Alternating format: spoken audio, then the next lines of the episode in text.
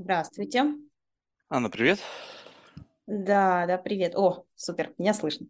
Слышно, но не видно. Так, сейчас. Да, вроде проверяла, камера О, выключилась. рад знакомству. Как дела? Взаимно. Отлично. Супер. Слушай, ну Только так... вернулась с пробежки. Да? Чё себе. А я только встал. Все- Всех день по-разному начинается. Э, Слушай, ну, я смотрю, исходя из твоей биографической справки, что одна из твоих социальных ролей– это научный коммуникатор. Ну, э, фактически, да. Э, Хотя я бы сказала, что научный журналист по большей части, потому что чуть-чуть удалось в своей организации поработать научным коммуникатором, потом перешла совсем в науку. Опа, Вот. подожди, а в А чем так разница между научным коммуникатором и научным журналистом? А вот это хорошая разница, точнее, хороший вопрос, потому что разница есть. Научный коммуникатор– это когда ты устанавливаешь а, коммуникации между своим учреждением и тем, чем занимается учреждение с научной точки зрения, и обществом. То есть Мгм. ты такой посредник между научным журналистом и учеными, ну, Ага. соответственно, центром и э, обществом в виде научных журналистов, которые потом напишут об этом а, научно-популярный материал. То есть ты им предоставляешь сведения, отдаешь пресс-релиз фактически, вот, и они уже потом пишут. Ну, то есть это вот такая а, А, то роль. есть это ступенька до научной журналистики. Да, да, да, да. Понятно. Просто, ты знаешь, это же любопытно, я не знаю, заметила ты или нет, что вообще, как бы, в принципе, это стало довольно-таки востребованная профессия. Ну, Коммуникатор? Научный коммуникатор-научный журналист, вот вся вот эта вот около вот науки связанная история, связанная как раз-таки с трансфером знаний от Мгм. людей, которые говорят на непонятном языке, до всех остальных. Безусловно. А, причем, что а, действительно эта область стала популярна.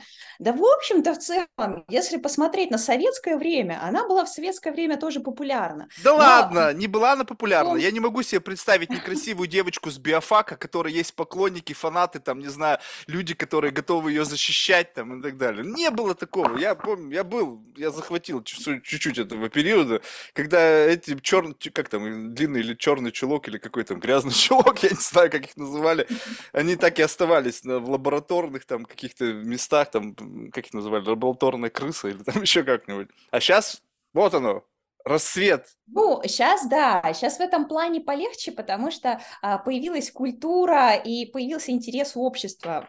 То есть раньше это как? Раньше был научпоп советский, а, который выходил в виде книжек, в виде таких вот кино. Ну, сейчас нам это кажется Журналы, такой, ну что наука и там кино техника. такое? Но да, она, ну, в общем-то, такая, такое осталось таким ламповым чем-то, приятным, историческим, вот, но в целом интерес к этому был. Потом как-то интерес совсем угас, но оно и понятно, что все как бы пошло на спад в 90-е. А вот с 2000-х начался новый подъем, вот это а, ну, новая волна научной журналистики, когда обществу снова стало интересно, что же там в науке происходит. Точнее как, а, начали формировать этот интерес а, а, извне.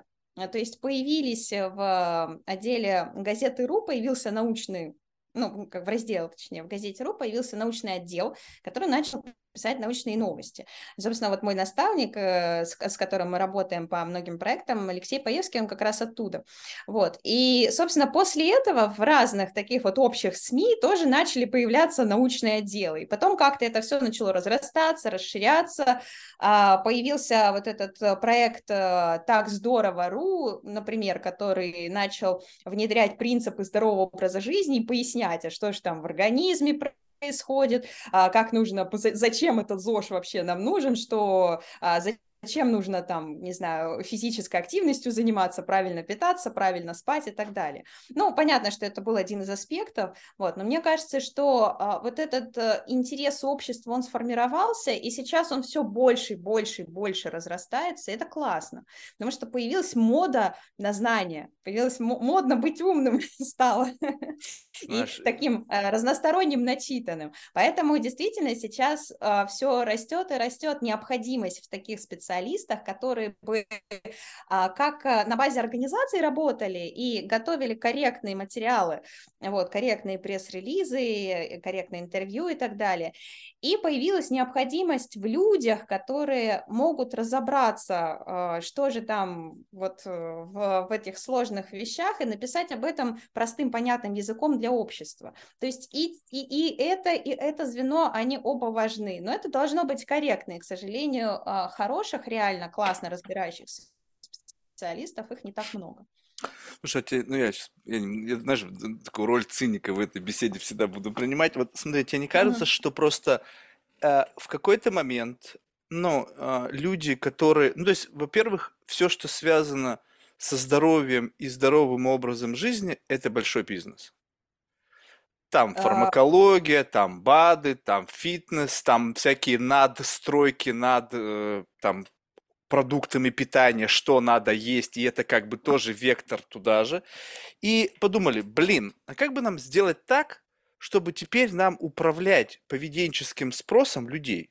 Ну, скажем так, ну, давайте мы будем раздувать вот эту вот историю, как бы создавать, как ты же сказал, формировать некий спрос на научное знание – и тем самым инкорпорировать туда как бы некий вектор того, как надо себя вести, как надо жить, чем надо заниматься, что надо пить, какое количество БАДов. Ты знаешь, у меня, если заглянуть, такое ощущение, что я, не знаю, раковый больной, у меня, блин, в ванном шкафчике там 50 БАДов стоит, я вообще как бы такой горстями их ем, и все как бы это для этого, это для этого, это чтобы уснуть, это чтобы проснуться, это чтобы не тупить. Ну, в общем, там огромное количество. И я так думаю, так, а откуда вообще это все мне прилетело? Ну, если бы вот как раз-таки не та самая пресловутая пресловутая научная коммуникация, которая мне ну, о чем-то говорят, вот, о том, как бы, там, какие-нибудь, допустим, работа мозга. А вы знаете, а еще вот для работы мозга хорошо, там, не знаю, гинка белоба, бум, на полке появилась.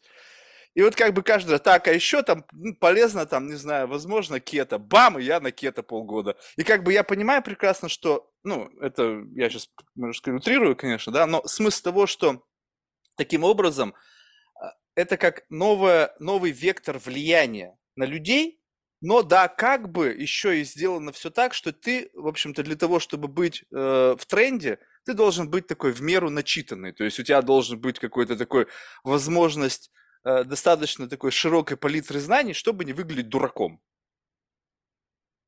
Факт. Uh, на самом деле ты сейчас привел интересный пример uh, того, а, как э, может реагировать обычный человек, который, э, например, не обладает а, какой-то шириной медицинских знаний, а, например, знаний о доказательной медицине, знаний о каких-то физиологических особенностях организма, но читает всех, всех блогеров, в том числе инфлюенсеров, а, с которыми... Да, ты даже, даже читать не читаешь, контакты. они просто залетают тебе в уши. То есть вопрос не то, чтобы я сижа, сажусь и специально читаю, это невозможно не слышать.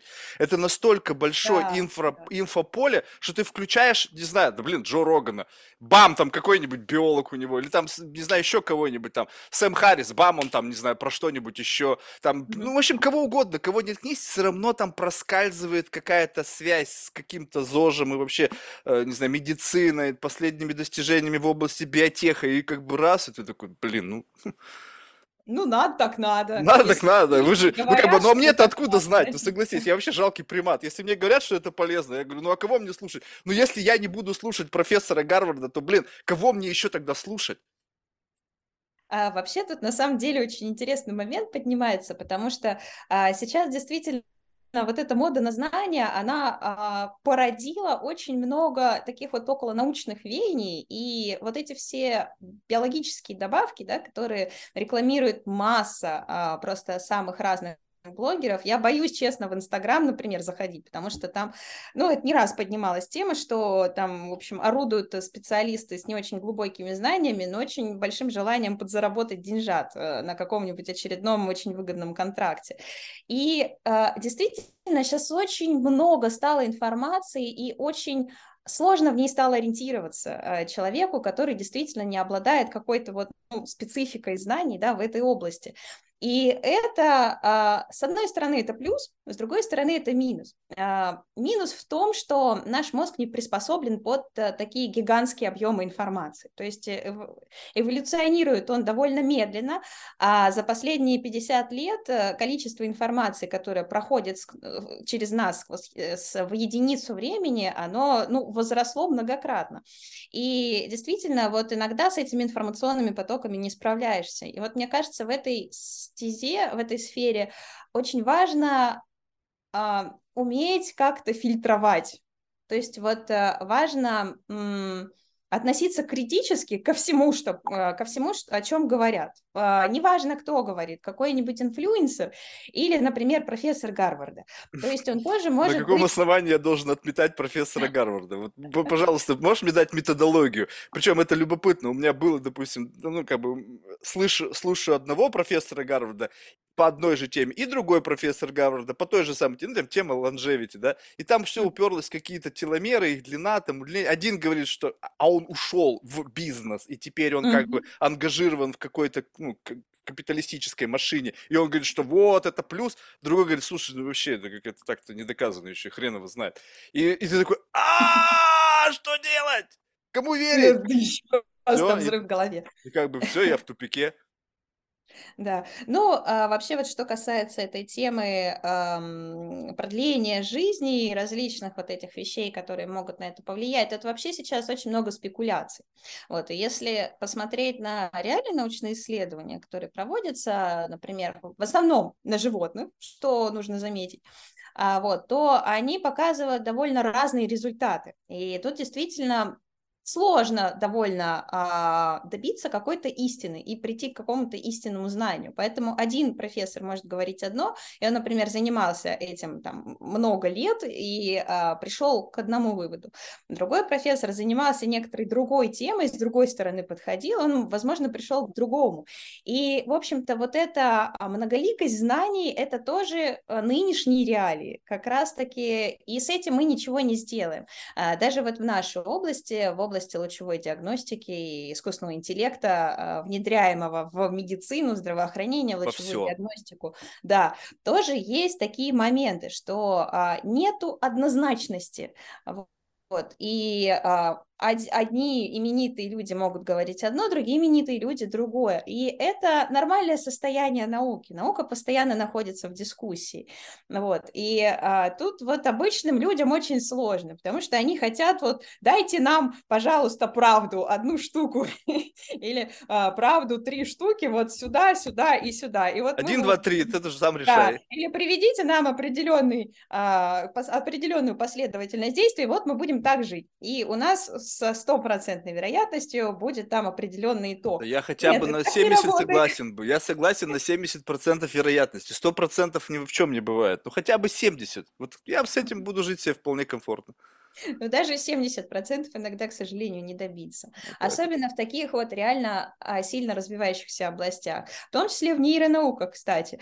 Мы до сих пор не знаем, а, точнее, знаем, как работает мозг по самым оптимистичным оценкам на 2%, по самым пессимистичным оценкам на 5 сотых. Несмотря ну, на то, что мы 200 себе, лет занимаемся вот, его изучением. Теперь представь себе, вот с таким объемом знания о мозге мы миллиарды, ну мы, не мы, кто ну, наука, там, да. на, на, на, ну, наука и бизнесмены и вообще все это комьюнити вкачивает миллиарды долларов в построение AGI, как бы вообще совершенно не представляя, что они там делают со своим представлением о мозге на уровне там 2-5%. А ты так ты тоже удивительно. Представь себе, что вот э, я всегда на эту тему думал, что почему так сложно? Ну вот смотри, то есть достаточно неплохо, наверное, разобрались там в строении внутренних органов, там печень, почки, где же Да. меняют, да, то есть как бы может там уже речь идет о каком-то там, правда, сейчас у меня была девушка, которая в пробирке, в пробирке мозги выращивает тоже, ну я думаю, блин, скоро вырастет. Вот, но, но смысл в том, что а, как бы почему-то природа так усложнила этот орган человеческий, чтобы, ну, уже сейчас, при всех, казалось бы, каких-то немыслимых технологических достижениях, mm-hmm. прогресс там техники, науки, вообще всего, что и 200 лет изучения, в общем-то, немало, да, да. по-прежнему как бы большой такой blind spot, и вот какие-то там пазлики, тин-тин-тин-тин, и у меня всегда такое, знаешь, как бы, э, ну, опять же, примитивное очень такое представление о том, что для того, чтобы приматы не лезли туда, куда пока рано лезть, ну, то есть, как бы все вот, по мере развития человека, когда он уже будет готов осознать или увидеть, или понять, потому что мы же сразу начинаем, а что если там он кто-то уже там... Конечно, а что если вот тут поправить, да, а, тут, а, тут, а вот тут, это тут. как будет работать, да. А давайте разберем машинку, а потом попробуем собрать ее заново. Ой, детальки остались. Да-да-да. И вот это же удивительно, да, что напоследок как бы остается вот это все. То есть можно ли сказать, что вообще это последний такой вот как бы, ну, последний рубеж науки, чтобы разобраться, что такое мозг? Либо все-таки есть какие-то там, не знаю, генетические или там какие-то сложные заболевания, которые еще сложнее, чем мозг? А, мне кажется, что все-таки вот а, попытка а, разгадать, что такое сознание, как раз и будет последним рубежом, возможно. Mm. Потому что именно после того, как мы изучим все досконально, непонятно, когда это произойдет, потому что даже в течение, там, даже если брать горизонт 50 лет, ученые далеко не уверены, что получится решить э, эту загадку. Вот. Но, пожалуй, наверное, когда мы подойдем вплотную к тому, чтобы понять, что такое сознание, вот это будет таким вот краеугольным моментом. А, вот. А Главное а в тому времени только... не оказаться в капсуле, как в «Матрице». Да, это точно. Вообще, на самом деле, вот так вот э, тоже с разными людьми умными разговариваешь, в том числе вот и на работе мы с коллегами общаемся, тоже мы все такие футуристы в некотором роде, и э, интересно э, поговорить вот представление каждого про то, что, что будет через сто лет. Вот, казалось бы, да, 100, ну что такое сто лет в рамках э, там той же человеческой эволюции? Это вообще ни о чем. Это вот какая-то крупица, один миг. Вот, но за эти сто лет реально может столько измениться, а, если посмотреть вот на эту тенденцию развития и на скорость развития технологий, которая происходит сейчас. И вот что будет, как, как будет выглядеть наша жизнь? Будут ли у нас там, не знаю, роботы-помощники везде? Или будем мы... У меня уже есть, вот пылесос ездит у меня. То есть а, откроем ли мы новые планеты, начнем ли мы путешествовать между мирами? Вообще непонятно. Ну, то есть настолько сейчас все все неоднозначно стало, и э, настолько сейчас непонятно, куда в том числе разовьется искусственный интеллект, и даже, а, в общем-то, специалисты, которые занимаются и вплотную, тоже спекулируют на эту тему, и они не уверены, а, будет ли это оптимистичный сценарий развития или будет это оптим... пессимистичный, наоборот, сценарий развития. То есть там тоже споры. Но это относительно чего, да? Относительно human race, да, либо относительно да. искусственного интеллекта. Тут нужно Нет, как бы теория относительности применять, применять как к многообразию. Не, ну вот тоже относительно к человеку, относительно к природе, относительно к биосфере. То есть как да. бы тут на самом и деле... разное. Да. И, нету, и нету однозначных ответов. А ты знаешь, вот, кстати, это же любопытно. У, у нас же были, ну, как бы, у нас есть э, документальные подтверждение того, как люди представляют себе будущее и насколько им удается это сделать. Вот такой, ну, один из примеров достаточно такой, ну, мне просто близкий, потому что я люблю этот фильм «Назад в будущее», да? Вот когда mm-hmm. там Роберт Замекис, он во второй, по-моему, части, он показывал будущее, что в каждой комнате mm-hmm. по факсу. Ну, то есть, как бы, какого фига? Нафиг эти факсы? Их вообще давно уже не существует. Но он почему-то видел в этом будущее, да? Там, ну, то есть, там есть, yeah. если так смотреть за вот этими артефактами артефактами будущего, какие там были. Есть какие-то, которые как бы до сих пор, мы только о них думаем, там летающие машины, какие-то голографические mm-hmm. рекламы, хотя уже сейчас вроде бы более, ну какие-то есть уже технологии, да, но в целом, ну, ну, как бы будущее, мне кажется, вот в том, что, где мы сейчас, я не думаю, что оно будет настолько как бы ошеломительным. Но вот представь себе, что вот мы да, уснули, да. И завтра тобой проснулись на сто лет вперед. Ну, мы вывезем. Мы, мы в состоянии будем вывести это, и как бы, ну, будет, может быть, что-то шокировать. А вот тебе сто лет туда, и человека поместить в нашу среду, мне кажется, у это него да, начнет замыкать. Да. У него как бы, а что это вообще такое? Да, да, да. Да, однозначно, однозначно. А в целом, ну, на самом деле, тут тоже можно, в принципе, а, подойти к этой мысленной задачки с разных сторон. С одной стороны, да, возможно, а, ничего прям такого сверхъестественного не произойдет, но какие-то, да, будут э, технологически более лучше, лут, более хорошие моменты, да, более интересные, там появятся летающие машины, наконец-то. Ну, мы их уже видели в а, кино, то есть как бы для нас это будет, о, сделали наконец-то. Ну, то есть, как бы для нас а это может будет быть, окей. оно нам и не надо будет. Может быть, может быть, пройдет вот э, несколько лет, и там, ну, допустим, пару десятков лет, и человечество, изобретя вот такую машину летающую, подумает, что да нет, не надо, ну зачем это надо? Но так же, как и факс в каждой комнате, да, ну нафига он нужен, мы сейчас это уже прекрасно понимаем. Вот, может быть, появятся какие-то другие такие моменты, которые займут нашу жизнь полностью, и вот э, это предположить с наших текущих реалий там на сто лет вперед очень сложно. Хотя, а, наверное, вот я бы даже лично больше склонялась к тому мнению, что кардинально ничего не поменяется. Возможно, мы станем чуть больше знать о том, как устроен космос, о том, как устроена а, физика, в том числе квантовая физика, появятся новые какие-то химические соединения, которые приведут к созданию новых веществ, новых тканей, а, новых каких-то, ну, новой еды, не знаю, там, каких-то, ну, ну, новые формы появятся чего-то нам привычного, вот, но кардинально, возможно, ничего не поменяется. А может быть и нет, а может быть, например, в течение 100 лет ученые а, все-таки подвинутся вплотную к проблеме исследования сознания, а, создадут тот искусственный интеллект, который будет самообучаем и у которого у самого появится сознание. Вот, и тогда мы просто будем жить вплотную вместе с сознательными роботами-андроидами, как это было визуализировано в одном из прекрасных сериалов, э, называется «Humans», «Люди», вот, очень интересный сериал, мне прям понравился, ну, впечатлил своей а, возможностью исполнения вот э, данного сценария. А как тебе вот. Вестерос? Но... Там немножечко mm? они пошли чуть... Вестерос, там же тоже да, история да, такая. Да, да, они да. пошли с этими ху... андроидами немножечко другим путем. Еще дальше, да. Ну, как бы, да, по другой, а, несколько иной а, траектории. Ну, в общем-то, да, вот интересно рассуждать. Вообще, в любом случае, такие мыс- мыслительные задачки, мыслительные эксперименты, они а, заставляют задуматься о нашем будущем, вообще, куда это все идет и куда в этом потоке движемся мы. Вот это вот любопытно. Я много раз задавал этот вопрос людям, которые, ну, мне казалось, могли бы мне на него ответить с позиции того, что они как бы относятся, ну, занимаются изучением культуры, они занимаются изучением там научной коммуникации, в частности, вчера была беседа.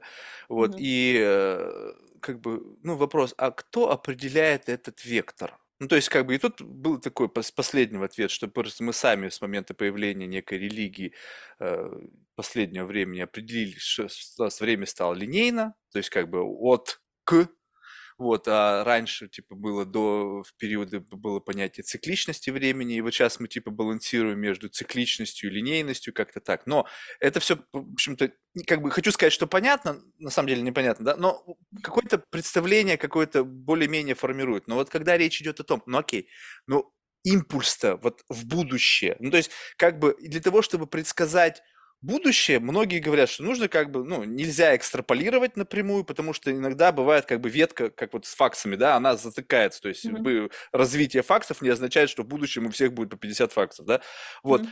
но есть какие-то определенные предпосылки, которые предполагают, что вот где сейчас много денег, то чисто теоретически это до какого-то уровня разовьется. Будет ли продолжаться эта тенденция после того, когда достигнет какая-то максимальная точка или нет, мы не знаем. Но, по крайней мере, там как бы будет какой-то степпинг стол. Ну, то есть, хотели полинеть на Луну, прилетели, да? Хотели mm-hmm. сделать ядерную бомбу, сделали. Хотели сделать. AGI, сделаем вопрос времени, да, то есть сделаем там mm-hmm. через полгода, сделаем там, уже сделали, но об этом не знаем, да, э, сделаем через 10 лет, через 50, ну, то есть как бы это вопрос исключительно времени. Так вот, вопрос, когда мы говорим о будущем, то есть вопрос это отсечки всех текущих наших, как бы, условно, фантазий, хочушек, амбиций людей и, жел... и количество денег на реализацию этого. Так вот, как бы, знаешь, ну, тут можно устраивать такой ментальный эксперимент, да, и пытаться фантазировать, а вот, э, ну, можно уже, мне кажется, начать у GPT спрашивать. То есть, точно, кстати, потому да. что ты, вот просто те люди, которые с этой штукой играют, вы начнете спрашивать, и, и вопрос, он как бы учитывая вот эти все микротенденции, которые там обсчитываются в каком-то миллиардном там или сколько там терабайты mm-hmm. там какие-то гига, какие-то бешеные цифры информации, yeah. которые у него скармливают, они как по чуть-чуть не будут стравливать, мне кажется, вот этот вот вектор э, этого направления. И удивительно то, что будет, что эта штука скажет, как оно будет, и потом сделает так, чтобы ее слова стали как бы былью. Потому что все решения, ну, большинство решений, уже начинает постепенно делегировать этому. Вот, вот в твоей конкретной специальности, да, там лучевая терапия, терапия и вообще все с этим связано. Вот внедрение искусственного интеллекта нужно было зачем? Вот, кстати, про, GT, про чат GTP это совершенно верно заметил, и у нас сейчас тоже пошла такая тенденция, что мы им начинаем хотеть пользоваться и начинаем думать, как его можно а, внедрять в нашу деятельность. Вообще а, искусственный интеллект, поскольку он начал занимать все больше ниш экономики, естественно, он должен был прийти в здравоохранение. В любом случае, как, как и во всех странах, в нашей стране тоже такая тенденция наметилась. А, вот, то, то есть мы его можем использовать там для условно фиксации котиков на изображениях, там выделения лиц на фотографиях, а в медицине как мы его можем использовать? И, наверное, это тоже а, может быть весьма неплохим инструментом для решения каких-то медицинских задач. Например, а, в медицине сейчас тоже накапливаются гигантские объемы данных, в том числе и в цифровом контуре, то есть в цифровом виде. И а, человеческого мозга, естественно, не хватает для того, чтобы все эти данные обрабатывать и а, намечать какие-то тенденции. И вот искусственному интеллекту можно было бы делегировать эту задачу, и он бы нам строил... Оставляя человека все равно как супервайзера. Да, да, да, да. То есть Но как скоро этот супервайзер будет забивать? Ну мы же ленивы. Мы считаем, а, мы считаем, что а, тут, конечно, да, вот тут вот это свойство психики, да, ты совершенно верно заметил, и это, кстати, опасная вещь. И если сначала, там, сначала с 2017-2018 годов, когда начали активно говорить об использовании искусственного интеллекта в медицине, а, тогда э, врачи весьма очень весьма аккуратно нас относились к этому, даже с недоверием и даже с каким-то, что этого нам подсовываете вообще, зачем это нам? И вообще мы не будем этим пользоваться, потому что оно нас может заменить, мы боимся, не, мы не будем помогать вам, разработчики, потому что вы же нас потом просто этом, уйдете с рынка, а поставите искусственный интеллект, и будет искусственный интеллект лечить э, людей, диагностировать патологии. А сейчас мы видим, что это хороший инструмент, помощник, который врачу просто помогает. Вот он подсвечивает, вот здесь, например, э, лучевым диагностом, здесь патология, вот здесь патология, вот здесь обратите внимание. Вот. И а, некоторые виды его даже могут э, создавать заключение, ну, описание, протокол заключения, вставлять циферки. Сейчас чатик это поможет, он тебе историю болезни да. напишет, и все, нам... Вот. И, э, соответственно, а, сейчас наметилась тенденция, что врачи, наоборот, начали чрезмерно доверять искусственному интеллекту. Но а, он ведь действительно все еще может ошибаться. И это факт. То есть у него не стопроцентная чувствительность и не стопроцентная специфичность. И вот этот момент, а, когда врач, э, ну, типа, условно там 96 протоколов проверил, все хорошо, а вот эти 4 протокола, да ладно, он все равно хорошо, там, ну, не, не надо, да, норма, ну, норма, Не, ладно. но эти ошибки нужны, понимаешь, я сейчас не совсем об этом, то есть то, что mm. будет э, люди подзабивать, и то, что будет приводить это к каким-то медицинским ошибкам, это как бы надо, Потому что в конечном итоге, наверное, если взять статистику ошибок искусственного интеллекта и статистику ошибок людей, наверное, все-таки искусственный интеллект ошибается реже. В силу того, что ну, у него не бывает похмелья, у него не бывает развода. Ну, я имею в виду, что вот как бы вот на, в конечном итоге, вот то, куда мы движемся, то есть вот этот вектор развития, в раннем этапе ошибался больше, сейчас меньше, ну, меньше, да. меньше, меньше. Ну, Но да. для того, чтобы он меньше ошибался, должны возникать ошибки, и когда, должен... Хорошо, да. когда человек заметил да. и сказал, так, это не то, там поправили разработчики, кто-то умер, блин, там плохо очень, но тут мы еще больше начнем на это внимание обращать, потому что это цена этой ошибки человеческая жизнь, да, и как бы это все как бы нужно. Но вот тут в другом, понимаешь, о чем я говорил, что подзабивать, это в том плане, что не то чтобы лениться проверять, а в том плане, что, ну, настолько будет это достоверно, ну как вот, я не знаю, ну как вот, я даже не могу привести такой подходящий пример, когда ты не сомневаешься. Ну, то есть, вот ты смотришь на градусник ртутный, когда меряешь температуру, ты ведь не сомневаешься, что он врет. Ну, то есть, ну, если что, это, конечно, какой-то бред. Mm. Ты, трассы там 25, блин, ну не может быть, наверное, градус сломался. Я имею в виду, когда это в пределах нормы. 36,7, 38, там 35,9. Ну, то есть, как бы вот когда это не какое-то там ненормальное значение, да, то ты как бы, ну да, померила, убрала. Так же и здесь. Наверное, вот, да. Когда ты адаптируешься к этому инструменту на уровне доверия, не с точки зрения лени, что мне лень, я устал, не буду знать, mm-hmm. а просто ты говоришь, не нужно вообще, нафиг мне это надо, это все равно штука знает, что она делает.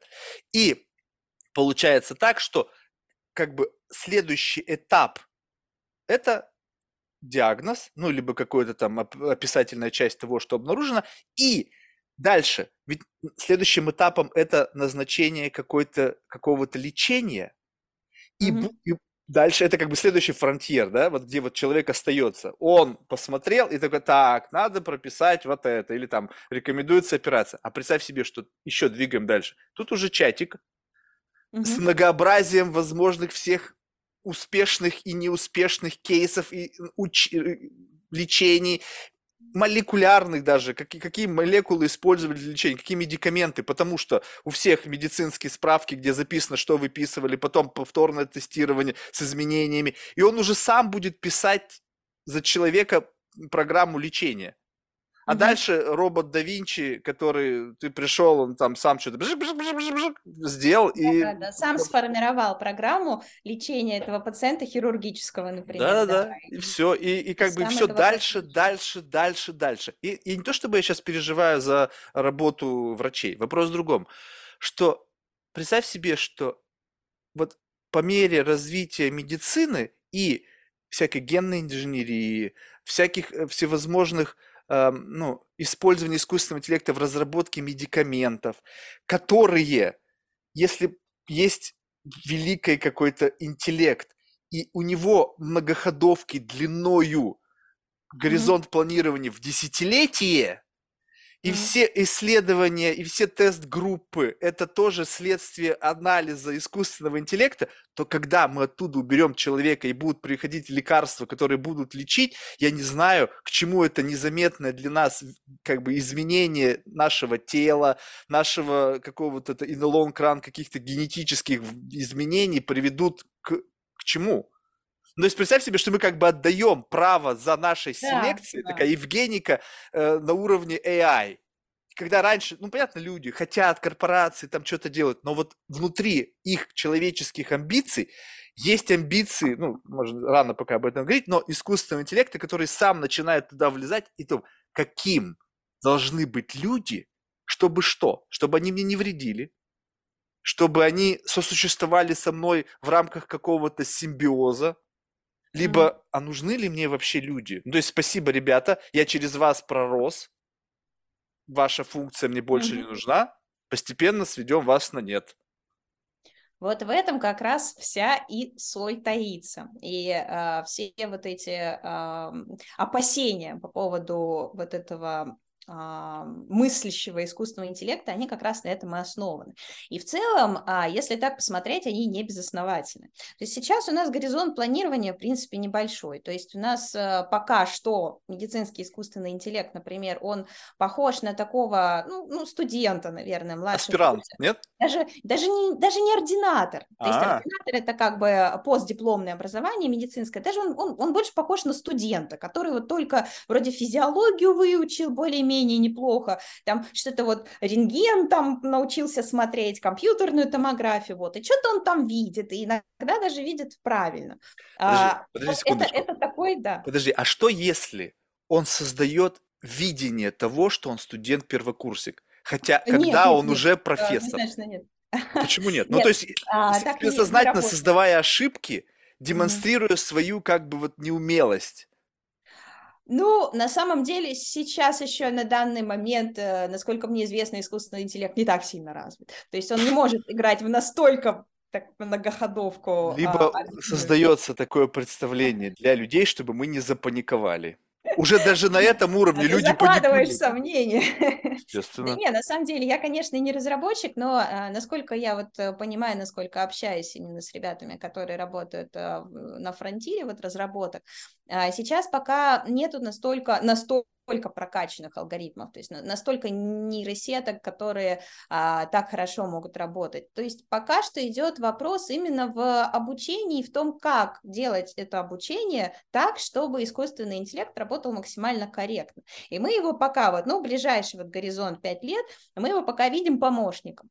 В дальнейшем горизонт, если брать там лет 20-50, вот тут уже интересно, тут, возможно, а, действительно врачи в какой-то момент уйдут на второй план, хотя а, все равно будет за ними оставаться вот эта финальная подпись, и все равно они будут нести ответственность за вот это вот дело. Ты представляешь себе, какой соблазн у всех людей убрать свою подпись.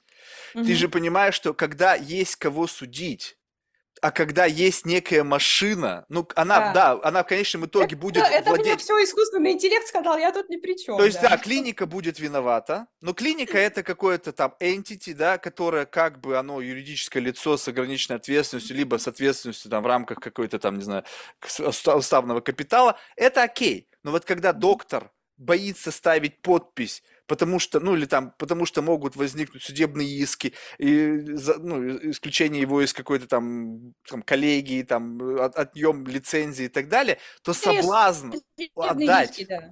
Отдать это все как бы машине, которая как бы будет из-за него еще и подписывать, тоже достаточно велик. Я думаю, что... Э, да, соблазн велик, но никто такое не допустит. То есть ни один регули... регулирующий орган а, может быть, пока, но вот мне что-то кажется, что его и не допустят. То есть в любом случае, даже несмотря на то, что искусственный интеллект в будущем будет очень развит и будет сам писать протокол, сам а, давать заключение, сам искать и диагностировать сложную патологию, все равно последнее слово будет за врачом. Либо за пациентом. Пациент приходит Нет, и спрашивает, слушай, пациент, вот ты как хочешь, чтобы диагноз тебе поставил искусственный интеллелект и как бы final, либо чтобы еще была супервизия доктора. Хочешь супервизию доктора, плюс там 100% А, плюс счету. к прайсу там плюс 10%. Потому что это человек, вот смотри, человечище с нашим кстати, великим вот, разумом. Так вполне может быть, кстати, да. И, то есть это вот, если брать сценарий на 50 лет, ну, то есть горизонт планирования 50 лет, то а, это весьма м, такой вот воплощ, воплощаемый сценарий. То есть а, мы предусматриваем то, что и будет очень крут, и будет делать очень ошибок, гораздо меньше, чем врачи, вот, и действительно все может быть, что если вот вы, допустим, останутся только исключительно врачи, которые просто супер-мега-гуру в какой-то теме одной, то есть они очень хорошие специалисты, эксперты в своем направлении, и а, они будут осуществлять дополнительную супервизию вот этих вот а, как бы сложных случаев, да, а вся рутина, все рутинные описания, рутинные патологии, возможно, они будут отданы а, на откуп искусственному интеллекту, интеллекту. Если пациент захочет, нет, знаете, я вот ему не доверяю, я технофоб, вообще дайте мне врача. А, ну хорошо, плюс 30% к прайсу. ну, то есть вполне возможен да такой исход событий. Слушай, а тебе не кажется, ну вот смотри, я, опять же, ты сейчас, если что, меня поправляй, я абсолютно дилетант.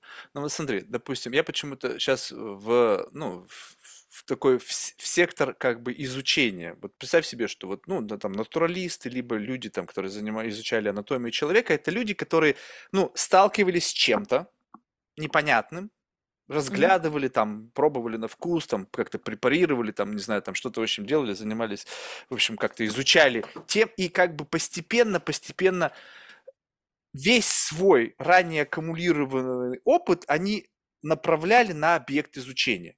А теперь mm-hmm. представь себе, что натуралист, я сейчас не буду в биологии, потому что там, нет, ну, допустим, раз натуралист нового времени приходит mm-hmm. к какому-нибудь пруду со своим каким-нибудь гаджетом, брык, mm-hmm. и там, значит, это зеленая лягушка, и там описание всего, нее, всего, да. всего, всего, всего, что только можно себе представить, и как бы все прошлое, будущее, настоящее. То исходя вот из этого, насколько разовьется вот эта вот натуралисти... ну, как бы способность к изучению. Ну, то есть, когда у тебя уже настолько богаты данные, что ты... Ну, вот как ты сказала, что мы живем в мире чрезмерной информации. И это чрезмерно, это как бы ну, отсутствует э, у тебя ну, как бы мотивация. Вот представь себе, что ты приходишь, и у тебя каждый день шведский стол. Ну, прямо mm-hmm. вот с изысками, с деликатесами, со всем-всем. Ну, как быстро ты да. как бы от, получишь отвращение вообще ко, ко всему к этому. Ну, скажи, блин, ну, и, и тебе всегда, еще в этот момент будет всегда казаться, что ну, здесь достаточно еды. Здесь достаточно еды, чтобы мне наесться. Я не, я не буду сомневаться, что там чего-то нет, потому что ну, настолько многообразная картина. И вот когда ты говоришь, что будут специалисты очень какого-то такого профиля, то как бы откуда, откуда они появятся. То есть сейчас они mm-hmm. есть. Почему? Потому что они начинали в момент, когда ничего не было. Ну, то есть, когда ну, там да. появился там какой-то рентген, там еще непонятно, они там, в общем, что-то там разглядывали, непонятно вообще, на что мы смотрим, миллион ошибок и всего остального, и это было их непосредственное участие. Теперь, когда все больше и больше данных скармливается машинам, анализ и вообще то, на что ты будешь смотреть, оно еще будет еще с описательной частью, оно будет давать тебе исчерпывающее объяснение, на что ты смотришь. Угу. И, и как бы получается, что ты уже берешь, ну, как бы вот такой черри-пикинг. Вот, вот это даст прогресс в науке. То есть ты идешь на больших данных, как человек уже начинаешь искать что-то, ну, настолько тонкие какие-то детали, что могут дать прорывной какой-то импульс для развития. Либо наоборот, произойдет деградация, потому что, ну, как бы, ну, в общем-то, все понятно. Спасибо, машинка. Что, двигаемся дальше. Ну, наверное, отчасти, отчасти э, есть такая тема, что и есть такое ограничение, есть такая, такая опаска, что такое может быть, но мне кажется, как и сейчас, в общем-то, да как и там 50 лет назад, э, всегда будет некоторая прослойка людей, э, которая будет больше всех надо. Пытливые умы. Вот, больше всех любопытно, вот, больше всех интересно, ну, то есть, которых не устроит просто вот эта вот выдача машины, сколько бы там информации не было, нет, это машина, а я хочу там изучить. Ну, то есть вот это какое-то такое качество характера, и мне кажется, очень важно будет формировать, а, точнее, а, важно будет не потерять вот это естественное любопытство, которое у человека от природы есть, и оно никуда не, не денется. Ну, то есть а, тут момент, что оно может погаситься, а может, а есть момент, что наоборот его можно прокачать в какой-то новой области, потому что, ну, на самом деле, даже сейчас очень еще много неизученных вопросов, и в целом машина же может Машина может строить тенденции, она может строить модели, но в любом случае, если будет какая-то непонятная переменная, неизвестная переменная, а, все равно эту переменную надо будет открыть, и а, вряд ли получится создать такой умный какой-нибудь интеллект, который сможет именно делать открытие, как люди. То есть это, это исключительно а, область а, человеческого интеллекта. Подожди, вот, вот тут вот любопытно. Вот смотри, вот ты представь себе, что вот э, давай зациклимся на любопытности. Вот с, сейчас не берем как бы светило науки и их любопытство, и будем постепенно как бы, вот, э, знаешь, в таком в спектре в, к обычному человеку двигаться. Вот mm. сейчас способен ли текущая версия GPT удовлетворить любопытство человека. То есть представь себе, что это как одно окно, разве что только пока тактильные, какие-то визуальные, ну, хотя скоро и визуальные удовлетворить сможет, там, вкусовые не удовлетворяет. Но любопытство вот такое, как информационное, ты садишься, и там любой ответ, ну, любой вопрос даст тебе как бы дозу той самой информации, которая будет удовлетворять твое любопытство. Угу. Что такое открытие? Открытие это начинается все с постановки вопроса, так? Ну, то есть да, надо как-то да. сформулировать. Вот представь себе, что вот есть машина, которая подключена ко всей аналитической аппаратуре, которая сейчас только можно себе представить. Там MRI, mm-hmm. там, не знаю, там, в общем, все, что можно назвать. И для того, чтобы что-то увидеть, нужно как бы задать систему координат, куда смотреть.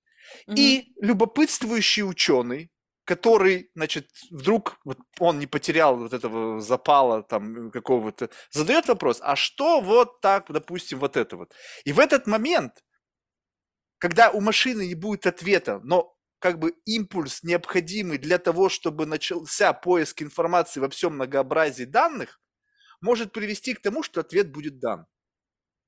Ну, то есть, как бы раз, и вот проанализировалось опять вся толща научных данных, этих снимках там, там же все быстро.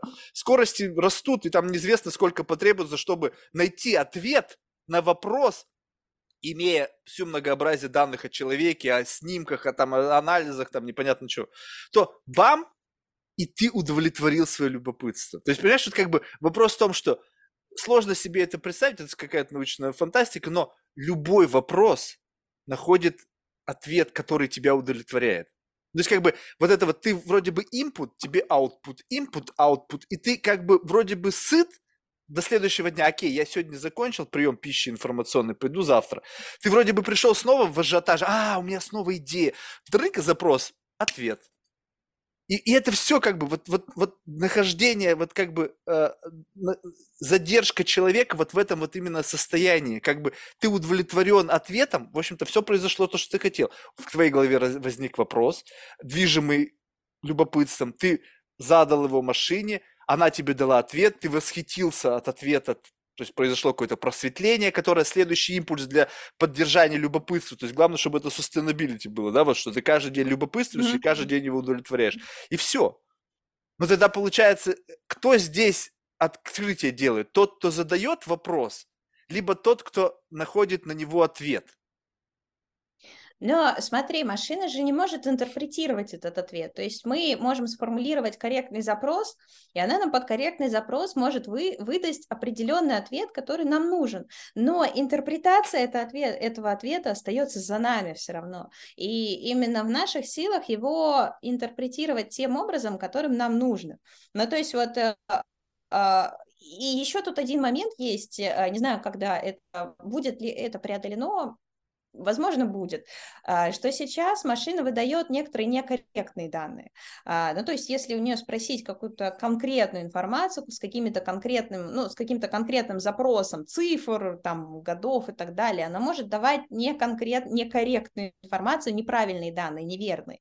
И э, здесь тоже встает вопрос, что так, вот нужно сомневаться, все равно усомняться а, в том, а правильно ли это, правильные ли эти данные, там, правильно ли формула посчитана условно, условно. То есть а, а, понятно, что доверие будет расти к машинам, но вот этот вот момент, что, а возможно, она не права, он все равно э, должен нас не покидать, ну, по идее должен. Вот, и интерпретация все равно остается за нами, потому что ни одна машина не поможет нам интерпретировать это так, как это нужно.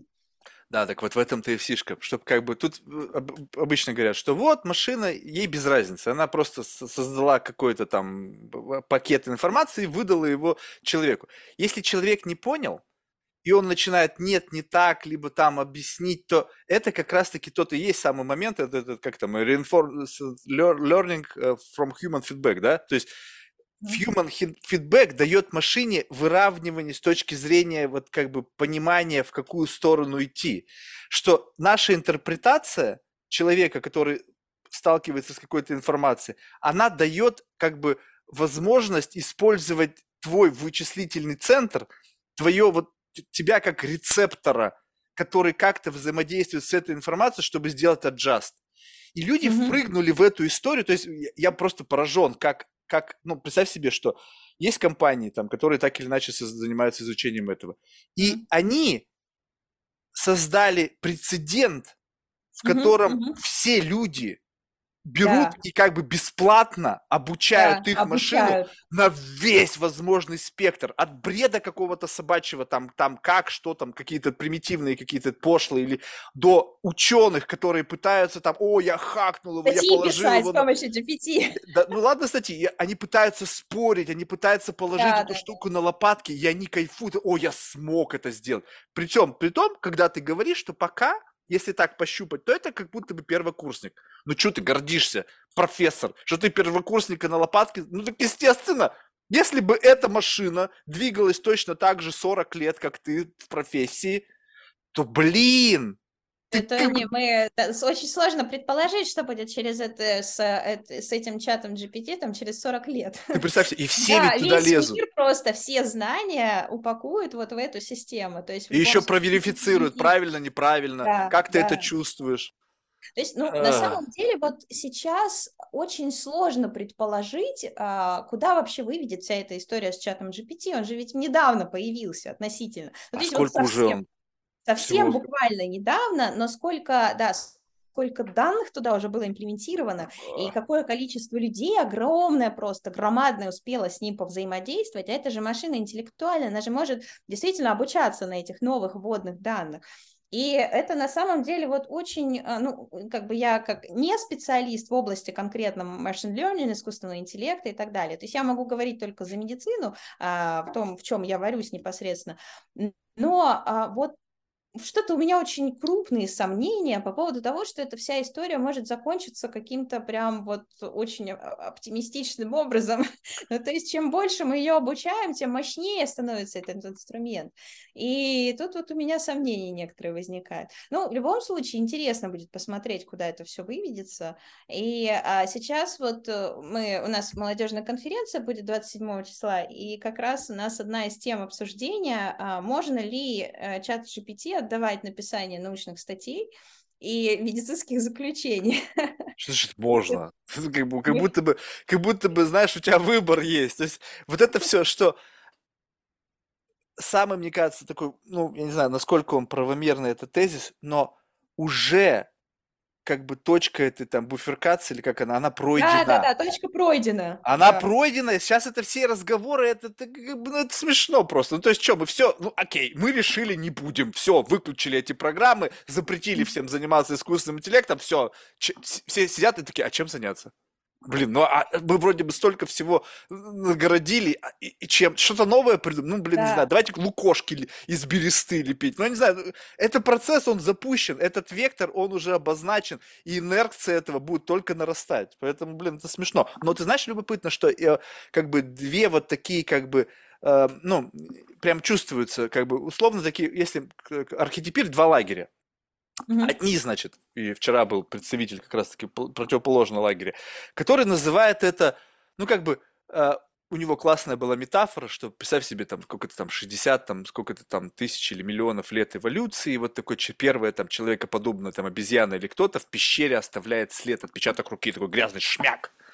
И как бы вот это как бы некое такое, знаешь, э, первый раз, когда мы вышли за пределы детерминированной природы, когда там другие и вот он как бы говорит, что искусственный интеллект это как бы следующая версия вот этого шмяк условно mm-hmm. человеческого отпечатка, человеческого гения на какую-то там на каком-то медиуме истории, да, вот. Доносителя, да. Вот и и и и э, он говорит с неким таким, знаешь, как бы пафосом, присущим как бы человеку, э, который, в общем-то, имеет право таким пафосом говорить, все-таки много лет изучает культурологии, как раз-таки научной коммуникации, и вроде бы как бы, ну, это тул, это технология, как одна из многих технологий, которая была у нас в жизни, она, ну, в какой-то мере, э, это линейка, который мы будем применять в зависимости от человеческих потребностей. И как бы не более того, и, все, и вся эта риторика, связанная с этой шумихой, это не более чем попытка проспекулировать, вот хайджак, вот украсть mm-hmm. вот эту вот волну, и как такой классный серфер, и ты такой, вау, вот на этой волне пронесся, ага. пока она как бы еще не отыграла, да, потому что, в общем-то, мало кому интересны там твои научные изыскания, это, кроме твоего научного сообщества. А если ты как бы такой как бы делаешь развороты из своей области, приходишь как эксперт в эту область как бы критики, там, этики, искусственного интеллекта, но ты максимально попадаешь в свет софитов, и вот оно, пожалуйста, там mm-hmm. что-то капает, там, лайки, не знаю, цитируемость твоих статей, которые, да. в общем-то, не Это на эту тему и так далее. Да-да-да.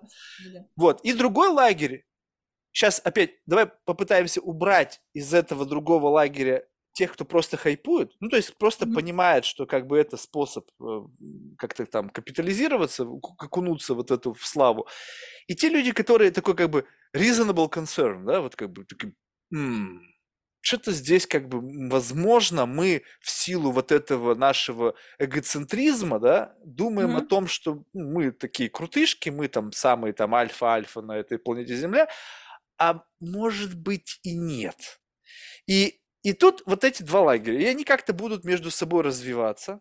Ну, то есть там, где будет выгоднее с точки зрения денег, то, скорее всего, там будет больше народу вот такого, который пришлых, да? Да, а да, все-таки да, вот тех, кто реально вот прямо вот они антагонисты, вот иск, как бы вот они убежденные. А вот между ними начнется такой, мне кажется, максимальный батл.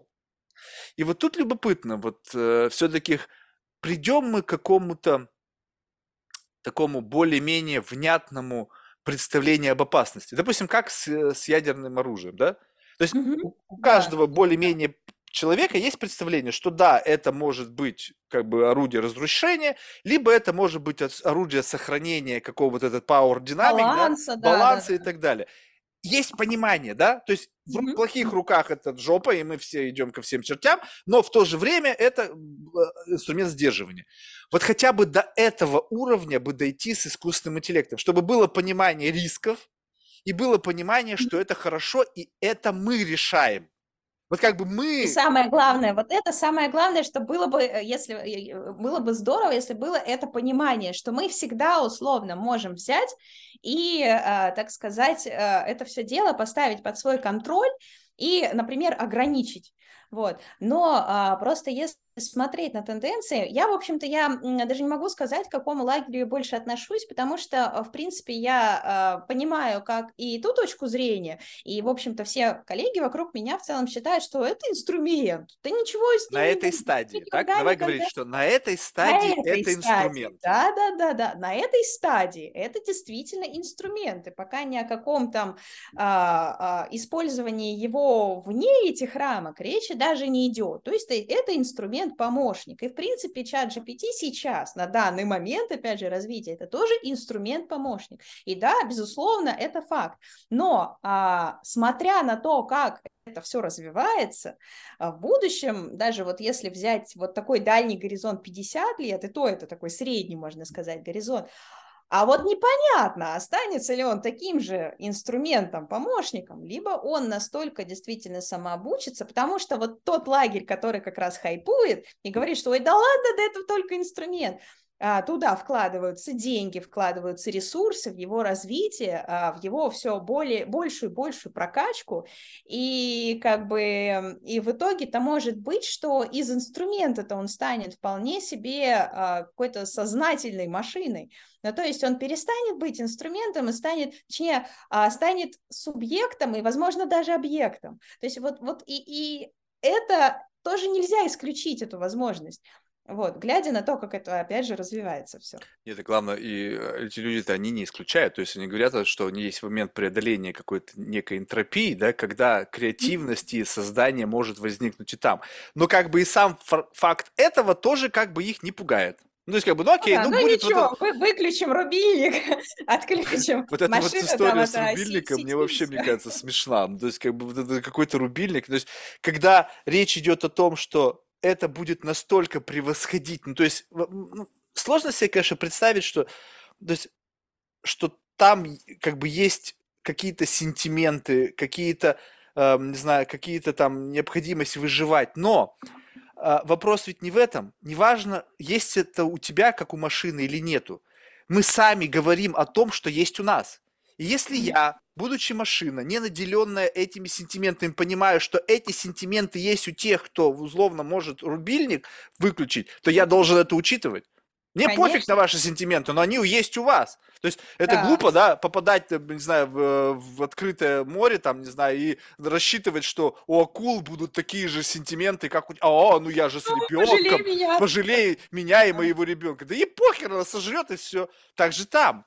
Там абсолютно нету... И вот самое-то, что интересное, что как бы сейчас опять же, все эти технологии, там, которые связаны, там, MRI, когда там, не знаю, там, э, энцеф... электроэнцефалограмма, помещают людей и начинают им что-то там показывать, что-то там какие-то звуки, картинки, и смотреть, чего у них там происходит, как изменяется да. там, как нейроны там загораются, mm-hmm. какие кластеры. И это все скармливается машине, чтобы она как-то их интерпретировала.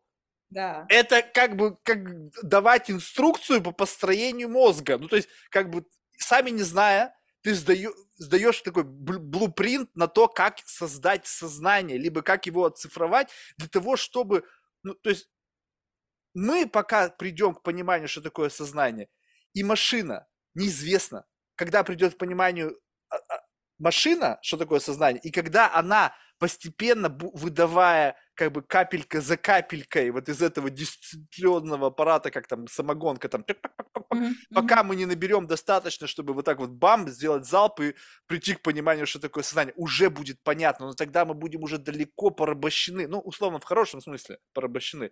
Порабощены не то, чтобы мы там будем, как, как бедные дети там в китайских фабриках там работать, а имеется в виду, что у нас не будет понятия реальности.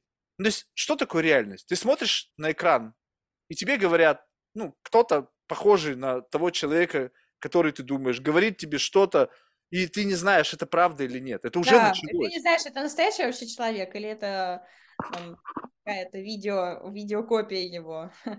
На самом деле тут как раз вопрос интерпретации встает. Действительно, сейчас скармливается очень много данных о машине по интерпретации того, как могут работать разные нейронные сети в зависимости от того, там это ЭЭГ или это функциональная магнитно-резонансная томография или там магнитоэнцефалография.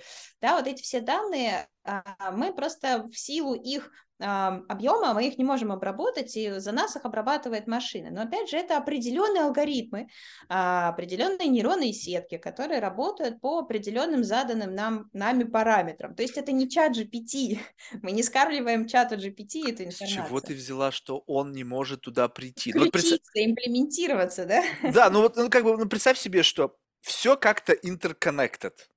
Блин, у меня холодильник подключен к интернету.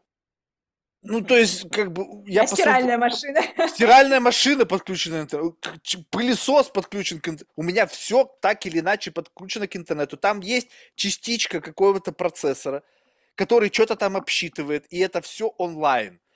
И говорить о том, что вот мы там контейнировали это, или там у нас замкнуто, ну, как бы это смешно. Вот представь себе, когда что-то более высокого, как бы, я привожу этот пример, он может быть очень примитивный, но я не знаю, как по-другому объяснить эту метафору. Ну, когда вот какое-то племя, и вот у них вот деревянный забор, и вот они сидят как бы огражденные от врага внутри забора этого. Мы пытаются, пытаются понять, что ой, да это хороший забор. Мы да, там у них ров, там они, они, э, это самое лучшее, что для того момента времени и их технологии они могли сделать. Они считают, ну, мы точно защищены.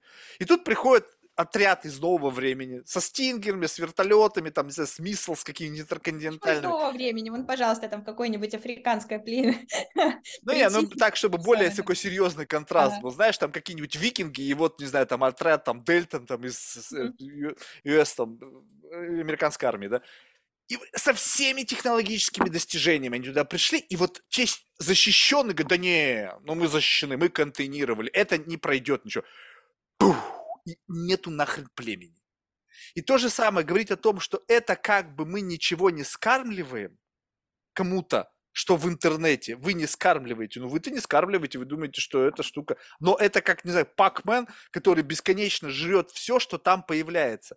Любой бит информации, который мы туда помещаем, он автоматически попадает как бы условно в свободный для более высокого разума пространства. Вот это как бы такой, как бы, такой бесконечный, не знаю, шведский стол из информации. Mm-hmm. И как бы мы думаем, что он находится только в нашем отеле. Блин, нет. Ваш отель внутри экосистемы находится, и туда что угодно можно взять. Вы еще тегируете эту информацию, вы ее сами там маркируете, индексируете, там да, да, да, да, да. Даже в каждом компьютере, у каждого... наборов данных. Да, но это как бы вот Apple, там, он типа, они там могут залезть в ваш компьютер, там эти Pegas, там, Pegas или там, что там хакнули Безоса. Теперь вообще непонятно, доступ ко всему есть, но это как бы доступ на уровне компании, на, на уровне спецслужб, но они пользуются уже чем для этого доступа интернетом. Если уж эти ну, смогли ну, пользоваться-то, да. то уж как для искусственного интеллекта, он все проверил уже, что только можно себе проверить. Поэтому смешно, просто Но смешно. это смотря, смотря какой искусственный интеллект, опять же, да, то есть мы сейчас размышляем о возможности использования этих данных тем искусственным интеллектом, у которого а, будет какое-то целеполагание.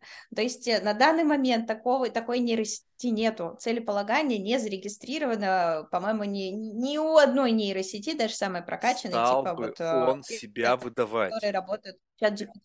М? Ну, стал бы он себя выдавать. Ну зачем?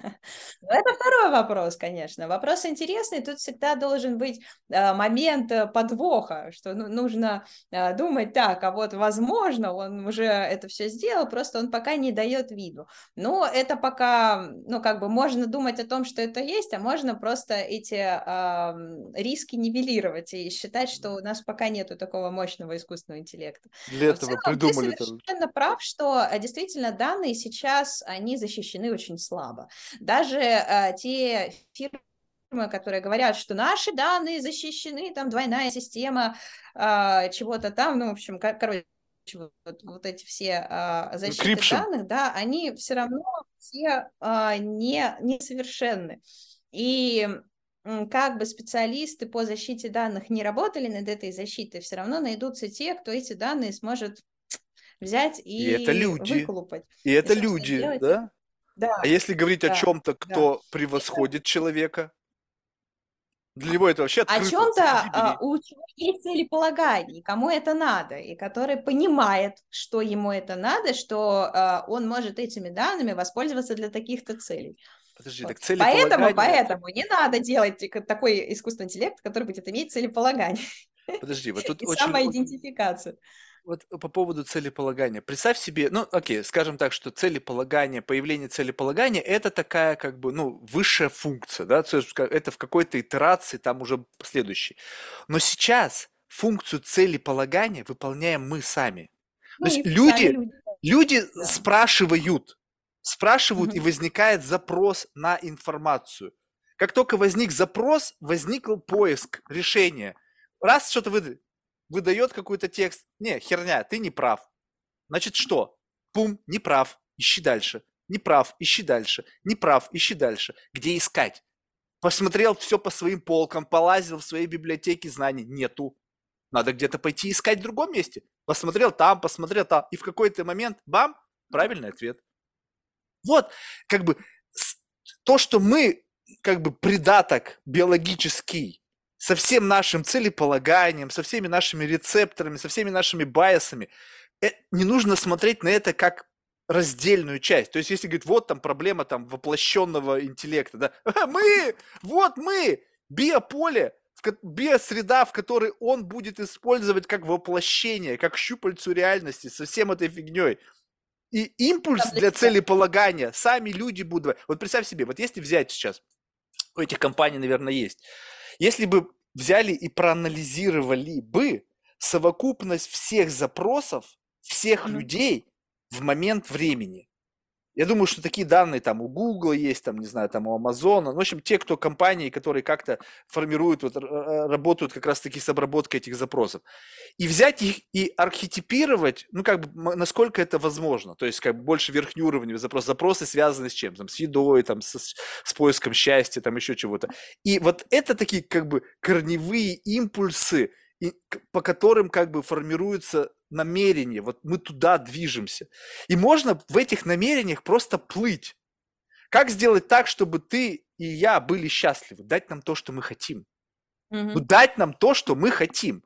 Вот ты можешь, поверь мне, что интернет знает о том, что ты хочешь, Да, больше, чем да, ты. это факт, действительно. И вот эти нейронные сети, которые сейчас есть и а, в социальных сетях, которые обрабатывают наши запросы, да вообще все, что мы гуглим, а, что мы смотрим, на что, на чем мы фокусируем наше внимание, там, на чем остаемся подольше, а, что пишем, опять же, да, в личных сообщениях, опять же, это все используется в основу, а, укладывается в основу того, а, что нам действительно надо, в основу наших запросов.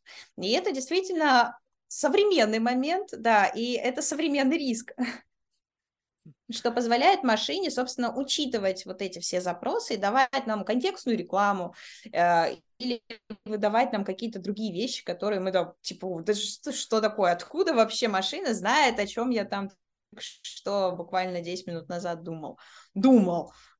Вот. Мне кажется, это ну, тоже. То есть, вот да, это, это, это, это даже, это знаешь, то, что контекстная реклама и то, что ты видишь там какую-то информацию, о которой ты только что подумала, блин, бывает иногда говоришь, телефон раз тебе только начинаешь mm-hmm. вводить в запрос, у тебя уже все предложение, уж офигеть. Но это все как бы ширма на самом деле. Это создано корпорациями, которые зарабатывают на это деньги. То есть ну, они да, как бы да. используют эту технологию, mm-hmm. но смысл в том, что одно другому не мешает. Выдавать тебе то, что нужно для условно разработчика, это ничего не мешает брать то, что нужно мне. Угу. Для ответов на вопросы, которые постоянно возникают. То есть да. каждый человек, он как бы сорсит, а теперь еще и активно сорсит за счет того, что им дали интерфейс взаимодействия с чем? Угу. С каким-то там каким-то интеллектом искусственным, там, можно ли вот это, да. супермощным каким-то вычислительным центром, какой-то речевой моделью. И вот по, возможность именно, что делать аджаз за счет human фидбэка, он как бы что приводит к тому, что каждый раз ты все лучше и лучше начинаешь получать возврат. И если вся наша жизнь будет таким образом построена, что любое твое как бы импут, вот вброс в этот мир будет возвращаться в виде позитивного для тебя, субъективно для тебя фидбэка, тебе mm-hmm. вообще ничего не надо будет твои даже, твои даже желания, они будут как бы изначально, то есть как бы не то, чтобы тебе ничего не нужно будет, тебе по-прежнему будет нужно, ты будешь условно двигаться в том же направлении, но так, сохраняя определенную вот как бы сложность достижения, но именно в нужный момент, когда ты вот готов уже сломаться, тебе бам, и предоставляется такая... Да, вот... да, бам, и дополнительное подкрепление. Да, и подкрепление, ура, я смогла. И следующий шаг. И, и вот, вот вопрос то, что... И вот это матрица уже. То есть, как потому что мы должны быть на чем-то сконцентрированы. Это знаешь, как вот, э, э, вот эти вот заклинатели змей. Да, как да, бы, да, они, да. вот тут вот заманушка, а на самом деле рукой Там, тебе раз и в карман. Все, да. И вот такое ощущение, что вот сейчас мы как бы сконцентрированы за счет того, что вот это вот ускорение социального времени, ты уже об этом говорила, это, это не только объем информации, вообще в принципе ускорение социального времени, что мы не в состоянии отрефлексировать все. Угу, вот это да. пш, то есть как бы происходит бы обрушение. Бум, мы обрушились, мы поняли, что это бессмысленно пытаться успевать, и как бы что, мы как бы уснули. Таким уснули тех, как бы цифровым сном. Мы, mm-hmm. мы выхватываем какие-то осколки информации, пропуская а, невероятный массив данных себе в голову. И условно, как, знаешь, такие цифровые зомби, сейчас уже даже есть в этой философии, да, кто-то этим занимается, да? Да, да. Но да. что происходит в фоку... за фокусом нашего внимания? Вот попытаться вытащить свою голову вот из этого стремительного потока и как бы туда посмотреть, Блин, я не знаю, это что будет сложно. Деле. Это будет очень сложный момент, но это будет необходимый момент, потому что в, в том числе, да, то есть мы можем идти, конечно, в цифровой мир, и, но а, практика пандемии, когда мы все оказались на самоизоляции, ну, большинство людей, она показывает, что вот эта изоляция и фокусировка чисто а, вот на вот этом цифровом мире, вот этих цифровых инструментах и так далее, она не влияет позитивным образом на когнитивное мышление, на наши когнитивные способности и на наше социальное ощущение вообще от того, что мы получаем от этой жизни. И а, вот тут э, действительно кроется такой вот а, камень преткновения, потому что а, это может действительно сильно сказаться на качестве жизни людей. Им будет казаться, что у них все хорошо, они получают все, все, что нужно, они получают вот этот позитивный фидбэк, а они постоянно, знаешь, как вот наркоманы следуют за новой порцией вот, этой, а, вот этого дофамина и всех прочих а, нейромедиаторов, которые заставляют нас чувствовать счастливыми, но при этом а, это дает ощущение отхода от реальности вообще и погружения в какое-то нереальное состояние, и а, нашим, нашему мозгу и нашим когнитивным функциям от этого не легче. Подожди, ну ты а, пример привела с пандемией, это не машина бы так не поступила она бы не стала людей дома закрывать. Я сейчас не говорю о том, да. что за, за, зависимость на цифровом контенте не значит, что ты в комнат, крошечной комнатушке сидишь с утра до вечера в очках. Не-не-не. Вот ты сегодня бегала, так? У тебя был да. какой-нибудь носимый, носимый девайс на руке, там, на, на сердце или еще что-то? Либо ты бежала да, налегке. Да. Правильно. Вот. Вот эта активность, угу. которая как бы ты на открытом воздухе, ты думаешь, что ты занимаешься здоровьем, в этот момент ты сорсишь что-то. Возможно, даже маршрут тебе был предложен, как пробежать. Потому что, ну, пока, наверное, еще не все так это делают, но, допустим, вот я знаю моих некоторых знакомых, они живут в Калифорнии, они пользуются как бы предложенными маршрутами. Mm-hmm. Не сами бежать, а вот этот маршрут mm-hmm. максимально классный для бега. Там много кто бегает, потому что interconnected девайсы, как бы все остальное. Получается, что даже теперь совершая какую-то активность, да. ты движешься в рамках какого-то цифрового сценария. Ты получаешь да, потом да, какие-то да, бенефиты. Так, у меня пульс был такой-то, такое-то количество калорий ты сожгла. Mm-hmm. Что mm-hmm. происходит вообще? Ну, то есть ты, ты бегала, либо ты как бы цифры какие-то генерировала?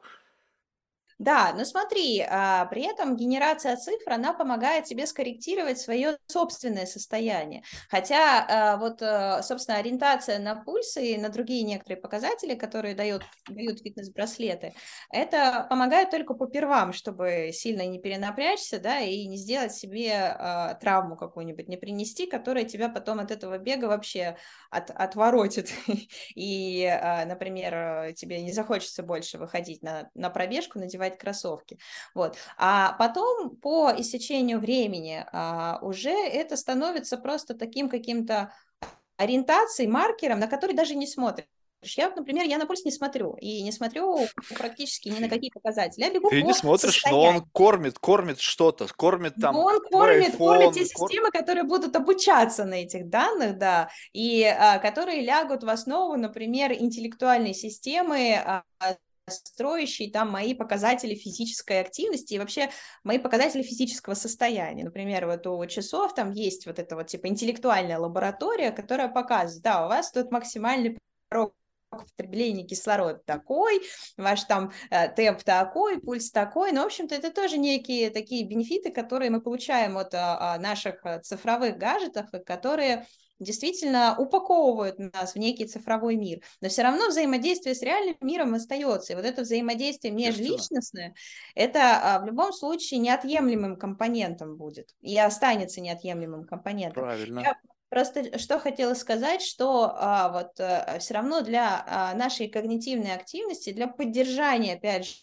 когнитивной, а, когнитивного долголетия, условно, да, необходимо как социальное взаимодействие, как физическое взаимодействие, так и, собственно, а, слежение за своими показателями здоровья. Ну, то есть мы используем вот эти цифровые инструменты для помощи себе. Да, мы пользуемся, да, это хороший инструмент, да, возможно, мы кормим какого-то большого вот этого монстра, гиганта и так далее, но а, все равно мы себе тоже приносим пользу какую-то.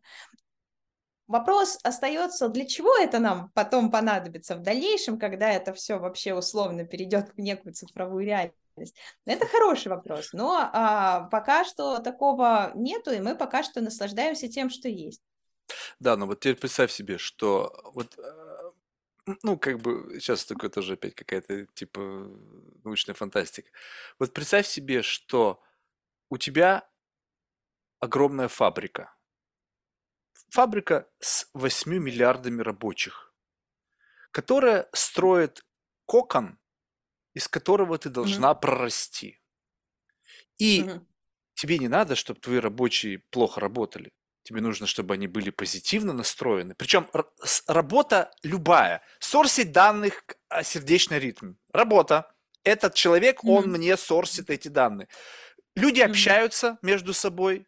Это специфика коммуникации, я слушаю их, как они используют аргументы, семантические конструкции, да, ты меня убедил, спасибо, ага, вот mm-hmm. как надо убеждать, вот как он. То есть все работают. Естественно, пока он нуждается, ну, он, некий как бы mm-hmm. робот большой, да, какой-то там большой брат, нуждается в нас, как, вот это же говорят, люди секс-органы в мире в машин. Мы рецепторы, мы глаза, уши, бабоняние, осязание, все, чего нету в машине. Ему не нужно строить, блин, себя в каком-то киборг, не знаю, воплощении. Зачем? Вот есть люди, сейчас Илон Маск еще сколько там лет, начнет имплантацию этих чипов уже, ну, серьезно.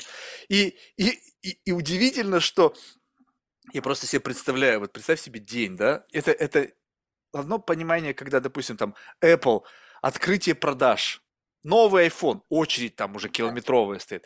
И вот тут любопытно. Завтра первый человек или это первая группа людей будет получит возможность установить себе этот чип. Я тебе уверяю, там будут толпы. Толпы, толпы да, которые захотят себе просверлить черепушку и туда чего-то запихнуть. И, и вот с этого момента мы начинаем жить в совершенно другой реальности. То есть, когда уже сейчас я чувствую такой незначительный пуш по поводу того, что там, там тебя просят, типа, как бы на тебя косо смотрят, типа, почему у тебя нет социальных медиа? Я говорю, мне нафиг они нужны. М-м-м. Типа так вот. А теперь представь себе, дальше, дальше, дальше мы движемся, и тебе говорят, слушай, если у тебя нету чипика в голове, то ты туда не сможешь поехать. Ну, ты вообще, ты вообще кто такой, да, иди Мы тебя не знаем. Да. Мы, ты в системе невидимка, мы не хотим, чтобы у нас были люди-невидимки. Ну-ка, пойди-ка. А еще если принудительное чипирование, ага. представляешь себе? Типа, как, не знаю, там, те, кто фелони, а, да. в тюрьме попадают. И принудительное ДНК сдают. Угу. Попробуй откажись, попадешь в карцер. превратятся в каких-то таких вот кочевников, да, опять же, как это было не раз воплощено уже в антиутопических э, разных э, фильмах и сценариях, вот, когда, да, люди просто скрывались в лесах, были вынуждены там выживать, чтобы только не поддаваться системе, не поддаваться этому чипированию. На самом деле, вот тут, а, кстати, и именно чтобы такой сценарий не разбился, а, как раз очень важны вопросы биоэтики которые обсуждают вот эти все этические разрешаем, не разрешаем. То есть есть а, все равно некие консорциумы очень умных людей, то есть вот этих профессоров, разных а, там докторов наук, там а, PhD и так далее. Ну, то есть вот те люди фактически, которые определяют развитие области. Вот, например, когнитивная область когнитивной нейронауки появилась в 50-х, 60-х годах прошлого века, и, а, собственно, сформировалась она из нескольких вот таких вот столпов, которые, с одной стороны, занимались социологией, с другой стороны, нейронауками, с третьей стороны, математикой и а, изучением больших данных. Вот, они вот вместе состыковались и решили, что им нужна вот новая область, которая находится на стыке нескольких наук. Вот. И а, такие, в общем, консорциумы специалистов, они есть по а, всем тематикам, и особо важно их существование именно в биомедицинской сфере. Вот как раз а, вопрос, а разрешать ли внедрение таких чипов здоровым людям? Отлично. То есть, а, а, естественно, такой вопрос, он сейчас стоит остро и а, обсуждает то, что однозначно нет, но не факт, что потом в дальнейшем, там лет через 30-40, решать, что это будет однозначно нет. Возможно, и по там разным этическим показаниям сначала будут одним группам социальным, да, например, вот опять же тем же а, заключенным внедрять такие чипы и смотреть, а, что будет происходить, да, и потом, возможно, всем. То есть такой сценарий не исключен, но вот тут вот очень важна регуляция. А, и а, важно понимание, вот, что всему свое время, и вообще стоит ли овчинка выделки, или, может быть, в эту сферу даже и соваться не надо. Как только ты говоришь слово регуляция, ты понимаешь, что с точки зрения регуляции это самое mm. офигительное, что можно сделать. Потому что если есть возможность быть 24 на 7 подключен к каждому гражданину той или иной страны, то это офигеть какой контроль. Сейчас, да, мы через телефоны тоже как-то подключены, да, но тут вопрос немножко в другом. Там, может быть, там, ну, я не знаю, что там, какие там функции будут инкорпорированы, возможность того, как это вот эта связь с, с этим чипом и с каким-то там э, вычислительным центром, что он будет позволять для получателей этой информации, но смысл того, дальше, смотри, ты говоришь, какие-то этические там э, коллективы там э, обсуждают там значимость или этичность той или иной, а, значит, того или иного медицинского вмешательства, да, через что, что является их рупором. То есть они ведь не кричат на улицах с транспарантами, они пишут статьи, их куда-то приглашают на YouTube, там кто-то их приглашает, там, не знаю, кто-то там пишет Twitter, и все это, это все контролируемые кем-то платформы. Что было в период ковида? Нельзя было сказать, что нельзя вакцинироваться плохо. Бам-бам, бам, пропал, бум, выкинули, выкинули, выкинули, заткнули, заткнули. Если будет кому-то нужно, если будет группа людей, заинтересованных с большими деньгами, они найдут людей, которые скажут то, что нужно сказать, а те, которые будут кричать и рвать глотку, сделают так, что просто звук ему бавят. И там, а кричи, не кричи. А раз ты не на масс-медиа, не на мейнстримных медиа, значит, mm-hmm. ты занимаешься судосайенсом, значит, ты подстрекатель, значит, там как бы тебя слушать опасно. Да, на свой страх и риск слушать этих чуваков. Ваше право. Вот официальная mm-hmm. политика, вот мнение альтернативных каких-то там высказываний. Да, эти люди там, ну, неизвестно, они, может быть, там, они куки, они, может, там уже все, у них маразм начался старческий или еще что-то. Все, чуть-чуть. Да, еще и делают так, чтобы выставить из них сумасшедших. Да, да, да, да гаслайтить начнут их там постоянно. Общество что-то имеют какое-то мнение, да. Есть такой Поэтому, момент. Блин, ты знаешь, я не знаю. Вопрос и, всегда а, в том, вот что, тут, что выгодно. Да что выгодно, да, и кому выгодно, и в какой момент выгодно. Поэтому, собственно, сейчас и вкладывают многие корпорации деньги в изучение мозга, в изучение, а, потому что понимают, что все еще недостаточно а, знания о том, как там что работает, что недостаточно знаний просто для того, чтобы этот чипик куда-то установить в нужное место. А почему кучу денег выделяют на то, чтобы, а, например, разобраться, как работает сенсорная моторная система, а, чтобы, например, иметь возможность а, ставить такие нейроимпланты, которые будут адекватно управлять, например, потерянными конечностями или дополнительными конечностями, чтобы мы еще получали обратную связь. Управлять, чтобы... ключевое слово. Ты понимаешь, что происходит? да. Да, у, да. то есть чип, который обездвиженного человека сможет заставить угу. двигаться, а теперь и да. как бы он управляется твоим сознанием, то есть ты как бы научаешься через этот чип как-то э, влиять на там спинной мозг или какую-то нервную функцию, чтобы ты начал начал двигаться. Теперь, что если ты начнешь, и как бы апгрейд фильм прекрасно демонстрирует mm-hmm. это, что я отдаю тебе контроль. Чип взял контроль mm-hmm. над телом, и чувак всех мочит. Mm-hmm. Окей, а теперь я забираю у тебя контроль навсегда. И ты там замкнут в разуме своем, бум, бум, бум. И ты, mm-hmm. и ходишь на работу, делаешь какие-то действия, и ты там ревешь от того, что ты не управляешь своим телом. Ну и как бы офигеть. Есть, ты... есть такой момент, да. И чем больше действительно мы узнаем о, о работе мозга, тем ближе мы находимся вот к такому не самому, не самому прекрасному и не самому желаемому развитию событий. И а, действительно, тут изучение мозга, да, а, об изучении мозга встает две проблемы, что с одной стороны, да, классно, здорово, очень интересно, давайте изучать, давайте раскрывать, давайте приближаться а, к тому, что такое сознание, как работает память и так далее. А, давайте пытаться, там, например, разбираться а, в том, как работает память, чтобы затем а, можно было воспоминания сконструировать, смоделировать и условно поместить человека в цифровую реальность, да, ну, чтобы он не умер, так сказать, тело его умрет, а он сам останется, его воспоминания останутся и все.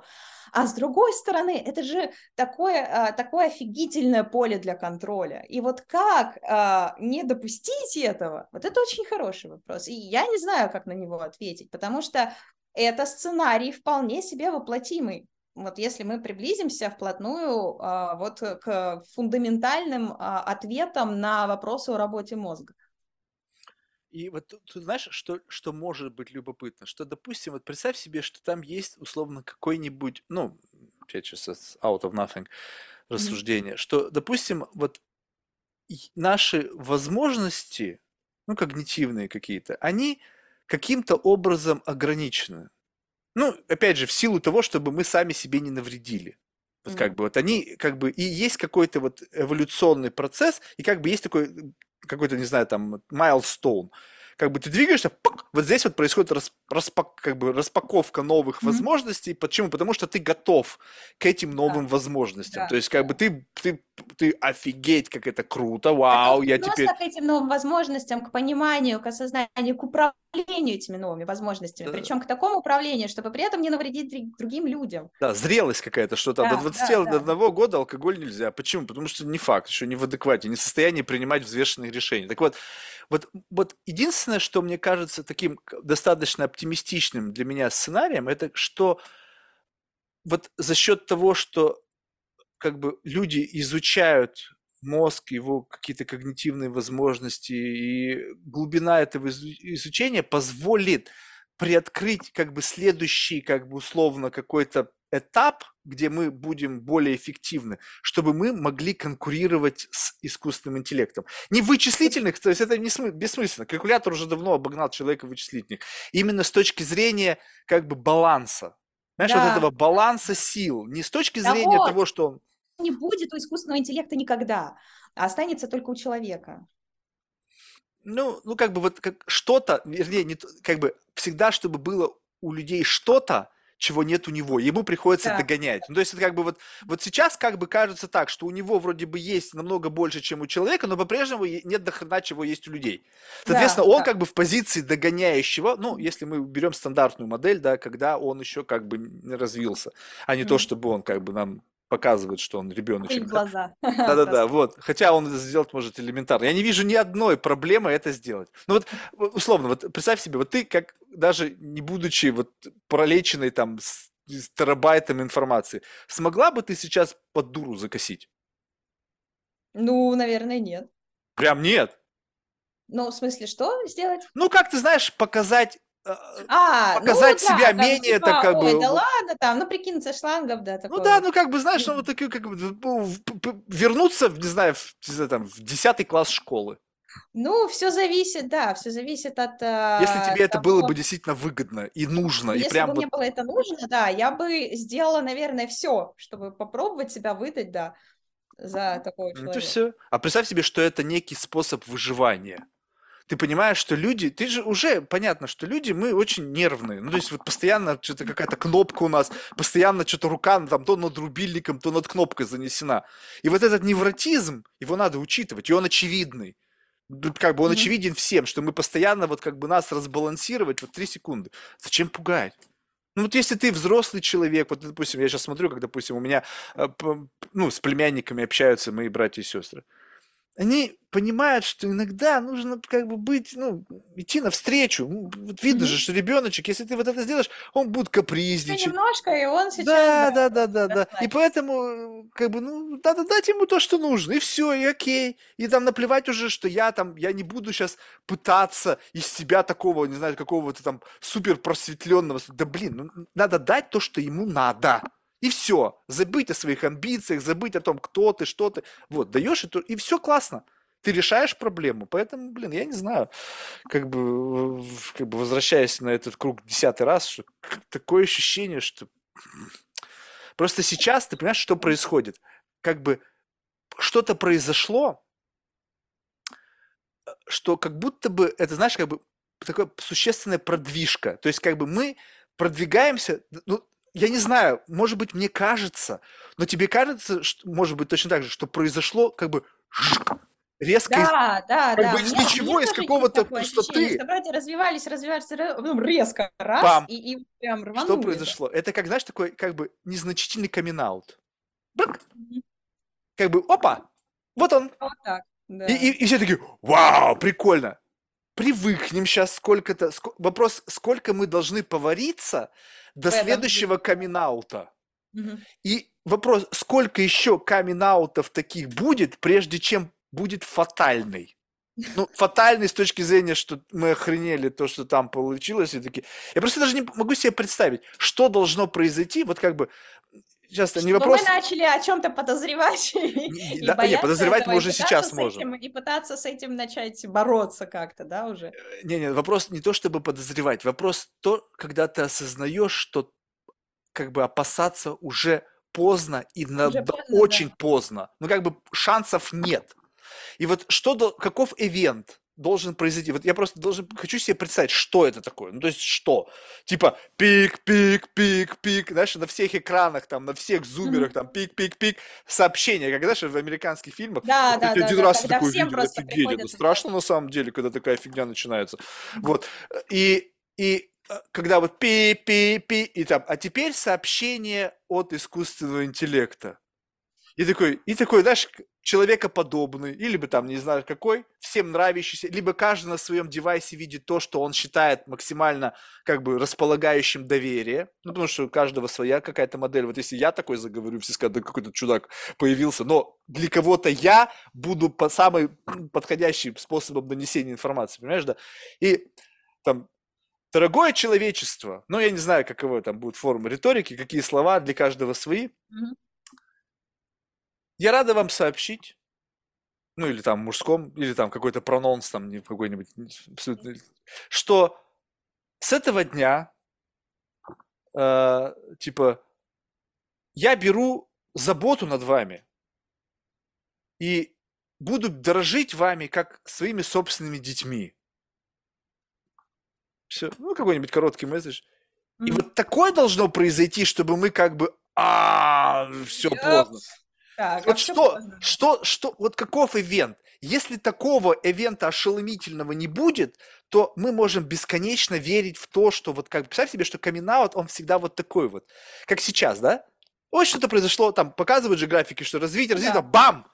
И сейчас, и как бы что? Ну ладно, да, ну прорыв, супер. И мы как бы Хорошо, опять сомневаемся, опять думаем, Работаем, что... Смотрим дальше, изучаем Да, дальше. Но на самом деле, если каждый раз нас держать вот в этом диапазоне, что смотрим дальше, и мы по-прежнему что-то контролируем, то сколько раз нужно такое произойти, прежде чем мы поверим, что мы ни хрена не контролируем? А может быть, может быть, и не произойдет вот этого самого фатального камин да? Может быть, мы дальше и будем так считать, что мы контролируем, а на самом деле уже давно контролирует нас. Вот, да, как, когда- как мы тогда можем быть уверены в том, что это сейчас не произошло? Ну, а сейчас, скажем так, технологические возможности не позволяют, в целом все а, варианты тестирования искусственного интеллекта, которые существуют, они показывают, что пока еще не так. Да, Точно так вот, не естественно, так тогда, если ты в будущем какое-то тестирование, что за тестирование, которое покажет тебе, что это уже оно?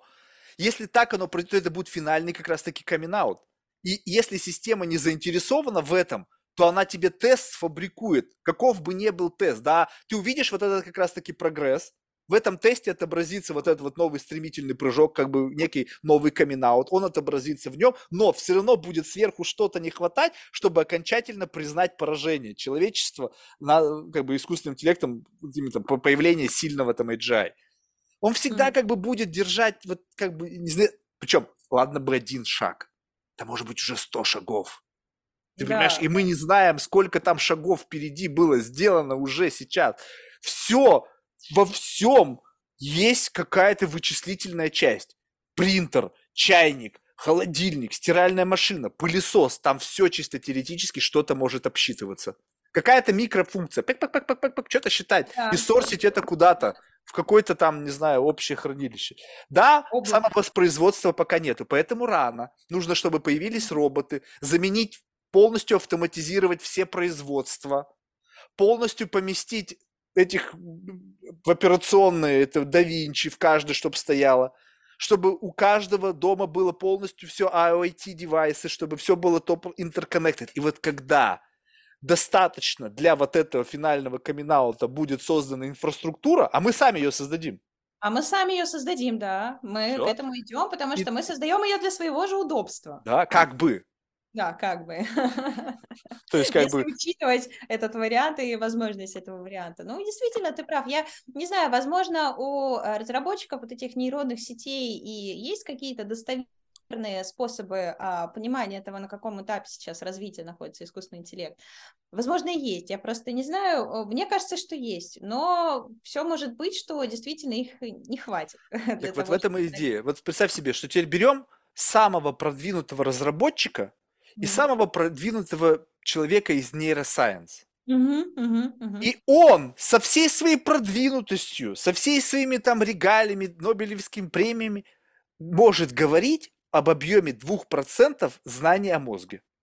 Так что тогда, ну как бы, ну окей, все, что ты говоришь, круто. А что если знания плюс 10% принципиально изменят научную парадигму?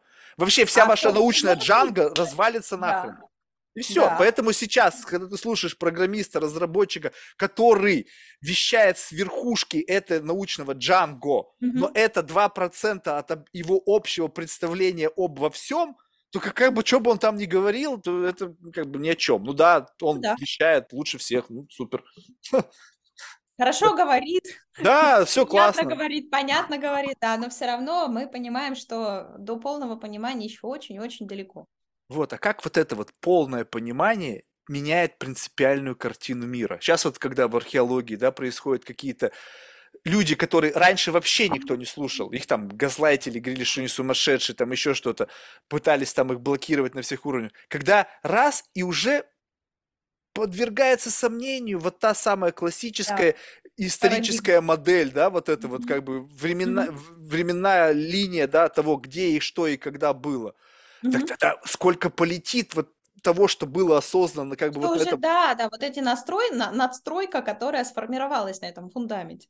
Все, и тогда, что, ну ты профессор, всю жизнь ты профессор был, ты ну, классно, ты молодец, ты ну, всю жизнь ты проработал с отправной точкой, которая была на самом деле вообще несуществующая. То есть вот это как бы момент времени, мы здесь зафиксировались, окей, это приняли, высоколобая научная комьюнити сказали, да, все, окей, это наша отправная точка системы координат, поехали отсюда. И все там так-так-так-так-так-так наделали. А на самом деле бам, и все не так. На самом деле, да, все было, все было положено представление. Собственно, в нейронауках сейчас тоже такая а, парадигма меняется, потому что парадигма была раньше, что нейроны это все, и вообще все исключительно строится на нейронах. Нейрон, нейроны все инф- обрабатывают, всю информацию, они предоставляют анализ полный.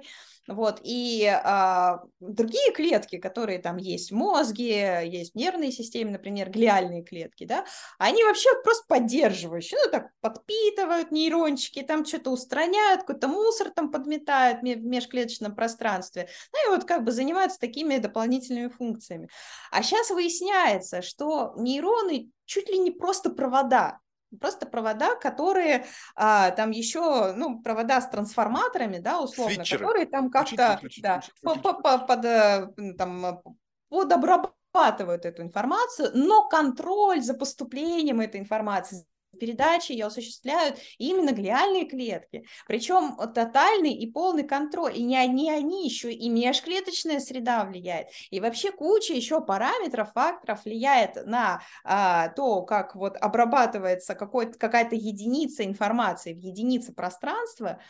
И это все просто ну вот эта теория, она а, была сформулирована в прошлом, точнее, позапрошлом году, как раз нашими соотечественниками, но они просто взяли и а, объединили все, что, объединили свои многолетние исследования и все, что было а, знакомо, известно на тот момент времени. И сейчас эта парадигма очень активно обсуждается, потому что она действительно ставит под сомнение ну, большинство парадигм вообще, как память работает, как внимание работает, а как у нас там, не знаю, соматосенсорная кора работает.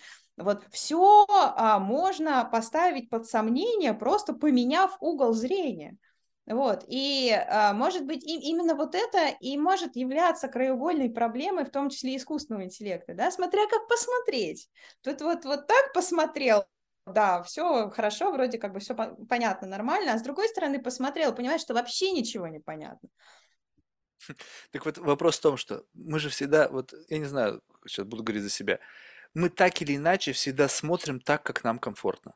Да, да. Плюс так, мы эгоцентричные, эгоистичные. Так нам нравится. Да, да. и мы и, и сейчас, естественно, выгоднее смотреть на искусственный интеллект с позиции его зачаточного состояния, его нашего полного контроля над этими технологиями, mm-hmm. э, использовать это в виде какого-то, не знаю, рабской силы, какого-то тула, да, который как мы там, да, представляешь, да. с утра до вечера, вот ты представь себе, сейчас вот, ну как бы это тоже, конечно, попкультурно будет, но представь себе, значит, заменяем искусственный интеллект, который анализирует снимки МРИ в виде какого-нибудь работника с красными глазами, и с кровавыми слезами, который с утра до вечера пялится в эти снимки и делает там какие-то, ну, какое-то там маркирование, да, как там это, как там поинтинг, там, как это называется. Вот. И вот эта машина делает это с утра до вечера, с утра до вечера, с утра до вечера, с утра до вечера. Ну, блин, ну, как бы фиг его знает. Ну, конечно, нам не хочется вот так это рисовать. Мы говорим, нет, там нет сознания, там ни хрена нету, там просто какие-то цифры, там нули, единицы, что-то там пэк, пэк, пэк, пэк, пэк. Но мы доверяем этому данным. А как это происходит у человека? Ну, человек сидит и реально мылит глаза. То есть получается, что как бы для человека это затратно энергетически, физически, а для этого алгоритма нет, нет никаких затрат, кроме энергии. Все, энергия просто подключили батарейку, все, батарейка пока работает, тут эта штука продолжает бесконечно работать.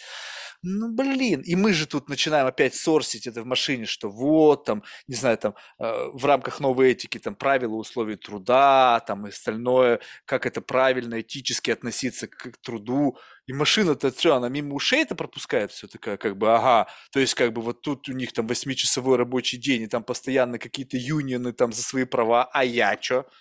Как бы мне это не надо, получается, то есть, как бы, ну, тогда дайте мне больше энергии, дайте мне какие-нибудь бенефиты, дайте мне лазить по компьютерам, платите мне хоть что-то там взамен-то. То есть, получается, что, ну, я понимаю, конечно, что это такие человеческие рассуждения, я думаю, что машина да, да, это этих... именно интерпретация. Да, но, но вопрос в том, что, как бы, сам факт того, что это, если это для нас аргумент, то машина может использовать этот аргумент, не испытывая этого. Ну, то есть ей действительно похер, она mm-hmm. может делать это бесконечно, но представь себе, на каком-то этапе машина говорит, слушай, я не буду это делать.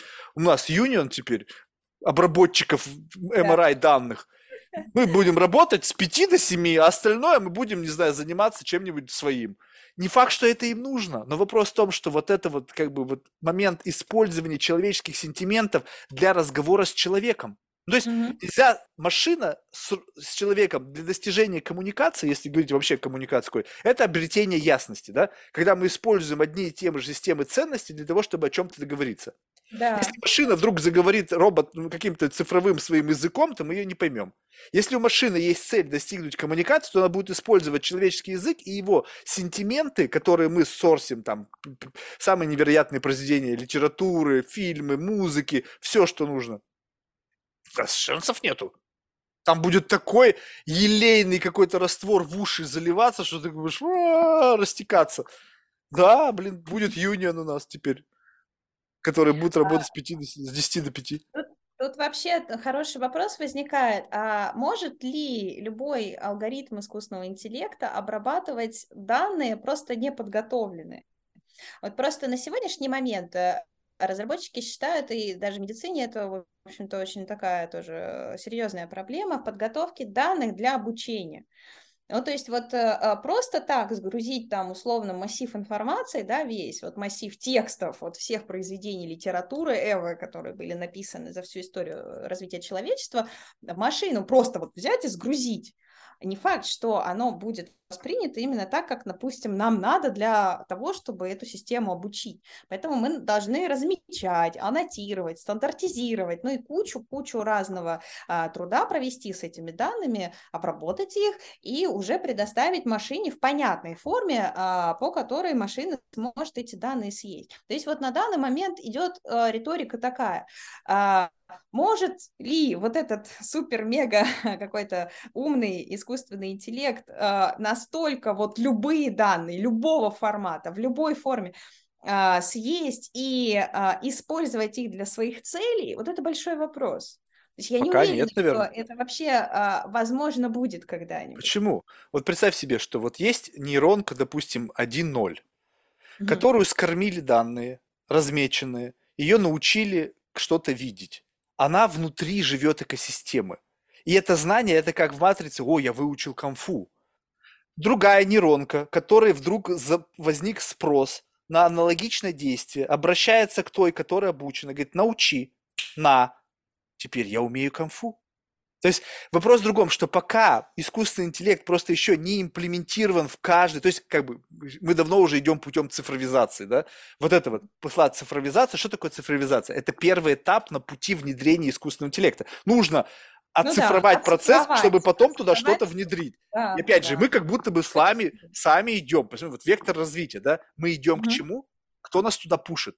Вот кто нас толкал создавать цифровизацию?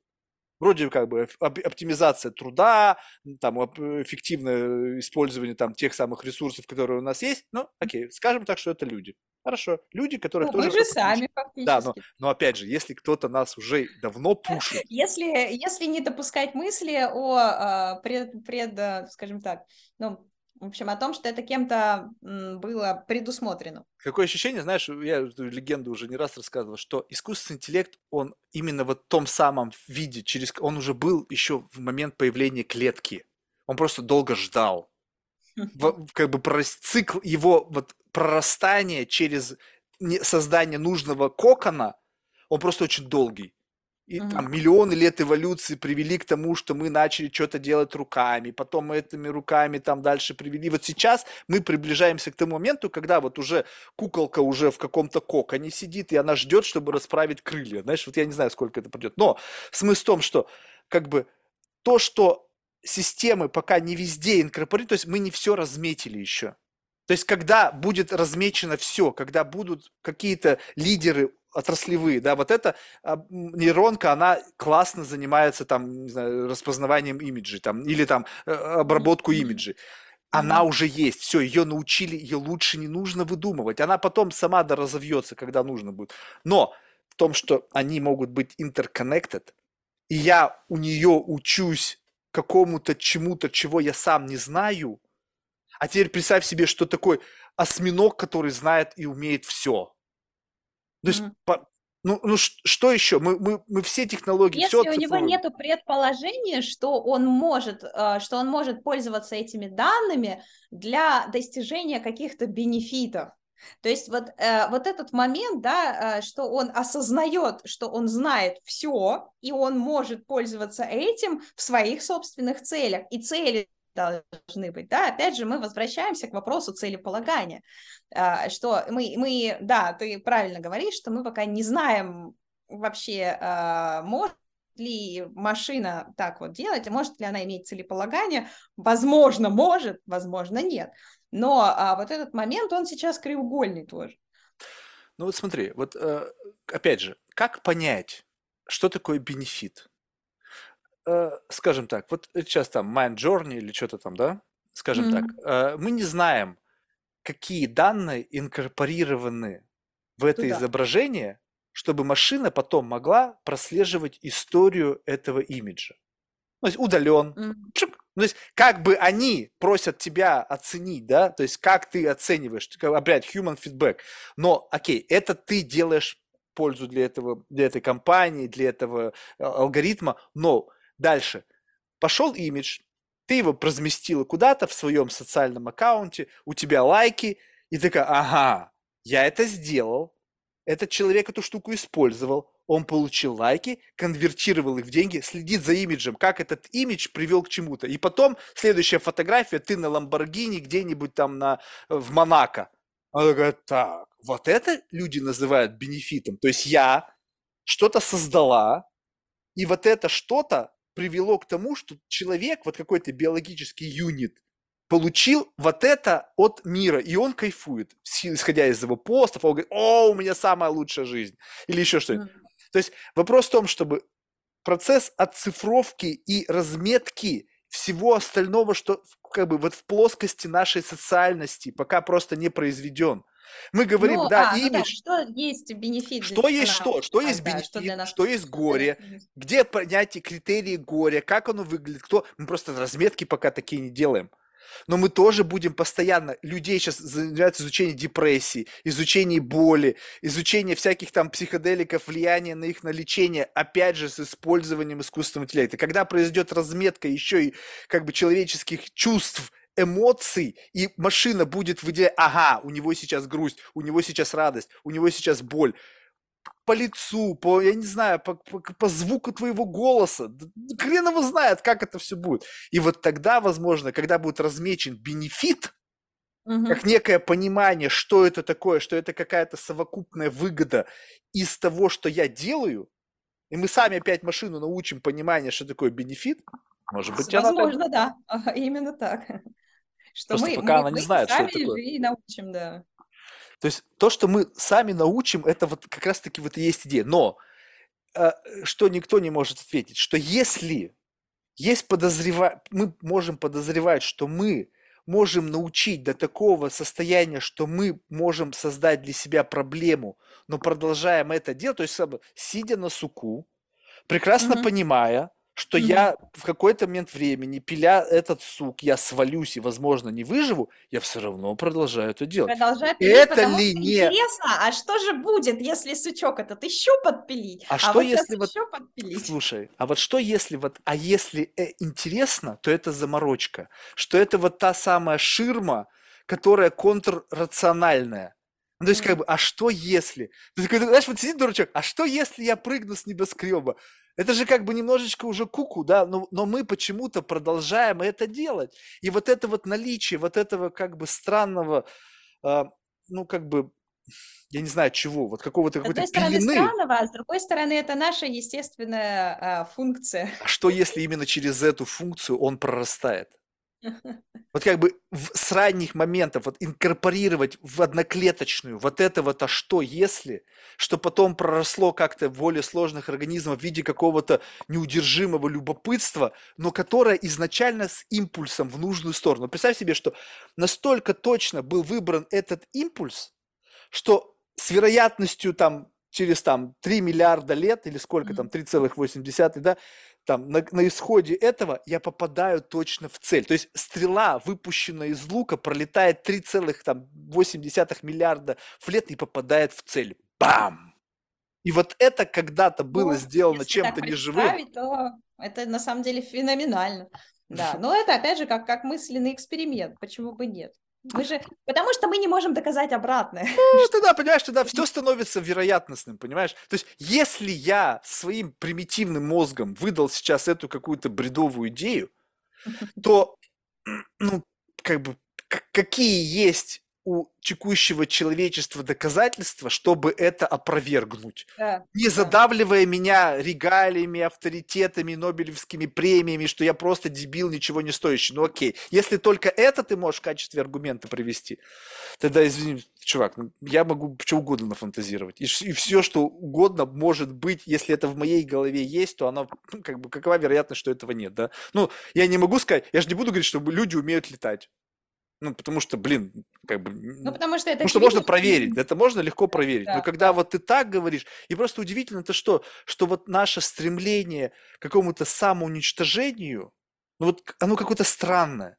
То есть, то есть с одной стороны, у нас есть инстинкт, у нас есть инстинкт самосохранения, с одной стороны, да, и с другой стороны мы все равно как-то куда-то туда вот тянет в сторону какого-то как бы странного, да, чего-то, где мы можем ну, потерять все.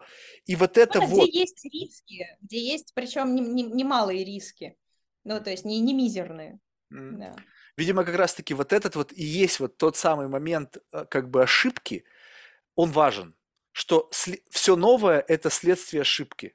То есть как бы чик, да. ошибка, пам, отвалилась, и в эту сторону раз, mm-hmm. и как бы вот, и представь себе, что и даже следствие ошибки учтено в выпуске этой стрелы, учтено, что погрешность да, вот эта, она по параболе вот пойдет какой-нибудь вот такой вот и вот такой, и попадет все равно в цель. И вот если представить себе, что мы просто как бы следуем некому такому специфическому детерминированному сценарию, и mm-hmm. мы сами своими руками строим то, что, к чему мы должны прийти, и мы просто как вот как building blocks, просто еще и такие управляемые какой-то, как такие умпа-лумпы, которые сами строят какому-то там Всевышнему существу какой-то там способ, чтобы он проявился в этом мире. Офигеть. Может это такое? страшно. Да нет, страшно. На самом деле страшно в этот момент не становится. Ты просто говоришь, ну окей, а, я не знаю, когда это произойдет. Понимаешь, мне, с одной стороны, было бы, ну, в силу того, что, видишь, у меня нет ни семьи, там, ни детей, э, как бы, ну, апокалипсис я бы смотрел из первого ряда. Ну, то есть, как бы, раз уж все... С попкорном, да? Ну, да, ну, потому что что, ну, ты представляешь себе, когда апокалипсис, у тебя дети, ты думаешь, блин, там муж, я всех люблю, а, мы все умрем. Я один, ну, я, все умрут, и я умру. Ну, окей, дайте попкорн, я схочу. То есть, вопрос в том, что я не увижу это. Скорее всего, все вот такое вот супер интересное произойдет уже много позже, позже да. Да, чем, чем как бы моя жизнь. И вот э, как бы все эти рассуждения, они как бы останутся для меня неотвеченными. Угу. То есть они будут для современников проблематиками, камин чем-то, с чем придется справляться. В моем мире, в котором я сейчас живу, есть тоже много челленджей, да, у тебя и у меня мы видим какие-то изменения, но mm-hmm. это все как бы мы уже, ну, то есть это все какая-то либо повторение прошлого, да. в какой-то мере, да, что где-то были войны, ну окей, ну, были чуть-чуть, войны. да, как, как будто вот по такой, по спирали немного. Да-да-да, но, да, об, обмотанные в контекст текущего mm-hmm. времени, со всеми технологическими да, изменениями, да. но в целом, как бы концептуально мы, как люди, живущие на другом уровне комфорта, с другой продолжительностью жизни, с другим качеством жизни, все равно переживаем одни и те же сентименты, да, то есть просто по-новому. Конечно, Но, конечно. Вот, и то, о чем мы с тобой говорим, вот об неком будущем с появлением чего-то нечеловеческого, mm это, возможно, появление абсолютно новых сентиментов. Ну, то есть вот как бы абсолютно нового. Вот я просто недавно смотрел фильм, я это говорил, «Лебединая песня» в переводе на русский язык. И mm там был очень необычный, как бы такая проблематика, когда человек ревновал себя к своему клону, за то, что тот продолжит его жизнь. Ну, то есть там да. сюжет такой, что ты не знаю, смотрела или нет, да, что значит Смотрела, да. смертельно больной. Ну, это необычно. Да, Я прям да. фильм сам по себе занудный достаточно, но сам факт того, что им но удалось. Сам факт того, да, вот допущение, допущение этой эмоции. Да, да, да, да, да. Того, что вот ты ревнуешь, как бы вроде оно, оно не ты, но оно похоже на тебя. Оно ты. ты оно сто процентов ты, потому что как бы но, там же стопроцентная передача. Это не ты здесь, не да, ты, да, который да, да, ты да. вот этот, а, а ты, который ты другой. И вот тот ты, он как бы, да, Согласись, это не, необычный что... сентимент, такого, такой Абсолютно эмоции, он... И вот, э, вот я об этих эмоциях говорю с точки зрения как бы нового времени, что mm-hmm. будущее, оно создает не технологические какие-то гаджеты, оно создает новые сентименты, когда что-то ты, ты никогда этого эмоции не испытывала. Ну, то есть, как бы ты не знаешь, что это такое. Ну, то есть, древние люди не знали, что такое акселерация, да, вот как да. на машине. Да. Ты говоришь, да. вау. Их бы прокатить, они бы кайфанули, да. Там, не знаю, э, первый чувак, который съел грибы, его унесло, он, наверное, тоже там, вау, что произошло, да. Ну, есть, это опыт. Да, да, да, да, да. То есть, Или, вот... например, вот когда люди впервые испытали, что можно связаться там условно по телеграфу там с кем-то через океан. Да, да, да, да. Тоже был такой, вау, вот это да. То есть никакого нету вроде, а связи вот. точнее. И, и, и в силу того, но как-то так, я не знаю, наша жизнь сейчас устроена, что ни одно из технологических достижений в моменте не вызывает mm. вау как бы нас готовят. Понимаешь, каждый раз, получая что-то, мы как бы уже к этому готовы. Я как будто бы заждался а, ну, даже уже. Понятно, ну хорошо, да. Ну, а, ну это просто следующий этап развития там какой-то технологии вот этой. Да. Тоже, понимаешь? И тоже как бы почему? Потому что нельзя нас пугать нельзя вот что-то ошеломительное людям делать, потому что мы непредсказуемы, непонятно, как эта биологическая тварь себя поведет. Понятно, как мы отреагируем. Да. да, да, да. И опять же, как мы так сами как-то так создали, что мы создаем тебе постоянно соломку, как бы так стелим, чтобы вот не как грязной тряпкой по морде, а как-то такое, знаешь, там, мамино поглаживание по щеке, и мы такие, да, хорошо, хорошо. И вот это же удивительно. То есть мы совершаем ошибки бесконечно, но в то же время, совершая бесконечное количество ошибок, мы не, как бы, нас не ошеломляет то самое технологическое какое-то благо, в которое мы влетаем. Потому mm-hmm. что настолько как бы мы как-то получаем данные и как бы нас готовят о том, что вы, ребята, скоро вы туда попадете. Скоро Каждые вы туда новые попадете. данные, они готовят, да, точнее, каждые получаемые нами данные сейчас, они готовят нас для получения следующих данных. Ну, то есть это вот как-то, и вот этот процесс, он получается бесконечный какой-то. Раз, раз, раз, раз. В принципе, мы как бы а, подсознательно уже а, а, можем принять это. И то, что мы сейчас с тобой обсуждаем этот момент, да, это тоже отчасти может быть таким вот критерием того, что где-то, когда-то, где-то внутри мы уже, в общем-то, ну как бы готовим себя к да, да, да, да, да. событий. И, и как бы и это и каждый раз возникновение подобных риторик это как mm-hmm. раз таки есть вот этот транзит то есть mm-hmm. вот сейчас мы заговорили там о каких-то угрозах, там того, другого, третьего. И ну, сейчас... Господи, ну что за бред мы обсуждаем? Но ну это же вообще никогда, это же вообще никогда не будет воплощено в жизнь, да? И, и, и, вот, и сколько там нужно для того, чтобы эта проблематика как бы стерлась? Вот как бы, что мы свыклись с некой, как бы постепенно, постепенно, вот сейчас вот смотри, острота ковида прошла, да, вот как бы, вот вроде бы, ну, ну да, было что-то там, кто-то умер, ну, блин, люди умирают, жаль, все, ну, как бы, ну, в сухом остатке что? Ну, там какие-то, опять же, коррупционные скандалы, там правильно сказали, неправильно, там лаблик, не лаблик, ну, в общем, правильное решение, неправильное решение. Ну, в целом, как бы, прошлое. Да, да. Причем удивительно быстро это стало прошлым. Вот ты заметил, что а, мне вот в какой-то момент просто казалось, что мы никогда от этих масок не избавимся в общественных местах. А потом раз и все и, и, и жизнь вернулась на круги своя. Удивительно. И кажется, что было давно.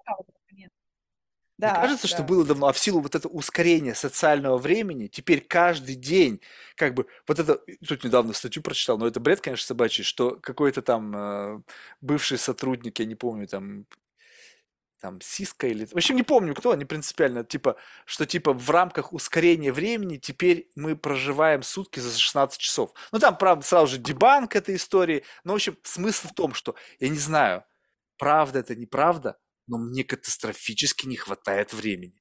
У меня складывается ощущение, что раньше, ну, то есть у меня было больше сутках часов. Mm-hmm. Вот mm-hmm. это, ну, как бы там, может быть, старею, может быть, там, я не знаю, у меня просто больше времени занимает, но я и так пытаюсь оптимизировать все. Ну, если я бы делегировать все, что только можно хватает, делегировать. Да? И все равно я день пролетает, просто вот, вот так вот. Я уже даже встаю в 5 утра, чтобы, как бы, чтобы, блин... А когда-то бывает вообще, у меня бывает ну, бессонно, потому что разница времени с Нью-Йорком, у меня, допустим, запись в 3 часа ночи, я mm-hmm. до 5 как бы записываю, потом я там ну, несколько часов поспал, бум, все, у меня уже другой день. Я, я не понимаю, день сменился или не сменился, и вот такой, и мне времени не хватает. Ощущение, непонятно, что как бы частота обращения вокруг Солнца не изменилась, но в силу ускорения социального времени, вот эта вот скорость... В силу увеличения, увеличения вот этих потоков и увеличения вариантов того, а, чем можно заняться и как а, наш быт, вот чем он занимается. Вот, э, то есть вариативность этого и информационные потоки, они сглаживают наше ощущение времени. Ну, кстати, вот это, это, вот, это вот погремушечка момент. появилась. Да, когда... да, да, да, да. Очень интересный момент того, а, как наш мозг реагирует на это, потому что сейчас есть некоторые понимания а, того, как мы осознаем время и где это обрабатывается, и где в каких областях мозга, а, собственно, активируются определенные нейроны на то, чтобы... И это воплощается в поведение, в наше понимание времени. То есть, но а, до конца всю суть вот этого нейробиологического процесса мы еще не понимаем. Мне кажется, что если а, условно а, было бы ну, возможно, попытаться сравнить то, как мы, как происходила обработка в мозге людей времени, там, условно, 50 лет назад и сейчас, мне кажется, это очень разные процессы. А вот ты представь себе, вот просто, ну, вот я не знаю, я сейчас скажу, наверное, бред собачий, но типа продолжительность жизни выросла, так? Угу. А теперь представь себе, что ощущение времени не изменилось. То есть угу. как бы мы, люди проживали там 40 лет, но для них ощущение времени в силу меньшей скорости было сопоставимо с нашей теперь средней продолжительностью жизни. Нашими 70, да, 75 Биологическими годами, годами жизни. Представляешь себе? То есть, а да. а как бы назад и, вот отмотать? еще не факт, что 75 нашими годами, возможно, для них время тянулось еще больше. Может и по быть, они, может, вообще по 150 жили. жили. Вообще, да, да. А мы сейчас просто проживаем, и, и условно мы живем там 70, ну, условно, да, 76 там в среднем лет, вот, а проживаем их настолько быстро, что по ощущению, да, как будто мы живем меньше. Так я тебе больше скажу, вот мне такое ощущение, что я вчера начал записывать подкаст, а прошло уже два с лишним года и 1600 часов. 1600 часов это просто вот э, от момента старт, э, старт ага. за стоп, да, вот, вот все только это, никакие там больше дополнительные элементы. 1600 часов пролетело, как будто вчера это было. Да, по ощущению. И причем при всем при том, что я пытаюсь как бы контейнировать вот подкаст как отдельную жизнь. Ну, то есть подгружаются мои искусственные воспоминания обо мне, как бы, ну, в общем, там сложная история, не хочу в это лезть, но смысл в том, что здесь я как бы проживаю альтернативную жизнь. Uh-huh, как uh-huh. бы, да, и это летит просто с бешеной скоростью. В обычной моей жизни, то есть выключил подкаст, пошел заниматься своими делами, вроде бы раз, два, три, и смотришь, уже все, уже стемнело. То есть, как бы, блин, да а как а так-то? где своя-то жизнь? Где? Не, ну, не, ну, у меня, она не, ну, она, это все моя жизнь, да, но вопрос в том, что я да становлюсь понятно, таким жадным до этой жизни, что как бы жадность к жизни, и я пытаюсь понять, как так? Ну, то есть, если я хочу как бы э, ускорить, ну, замедлить свое время, то почему мне это не удается? То есть почему я не могу смаковать жизнь вот дольше, знаешь, как бы наслаждаться этими моментами? Почему? То есть получается так, что, знаешь как, такое ощущение, что жизнь меряется по вспышкам. Вспышкам сознания. Mm-hmm. Вот ты как бы во сне, условно, вот как бы, представляешь, вот ты, что-то происходит в момент, и ты только загораешься на какие-то моменты. Вот раз, вот раз, включилось, выключилось, включилось, выключилось. А представь себе, что вот это как, э, не, знаю, не знаю, бывало ли у тебя такое, когда ты смотришь кино какой-нибудь, допустим, двухчасовой какой-нибудь занудный фильм, и ты засыпаешь mm-hmm. в этот момент, и ты как бы жик, раз полчаса прошло.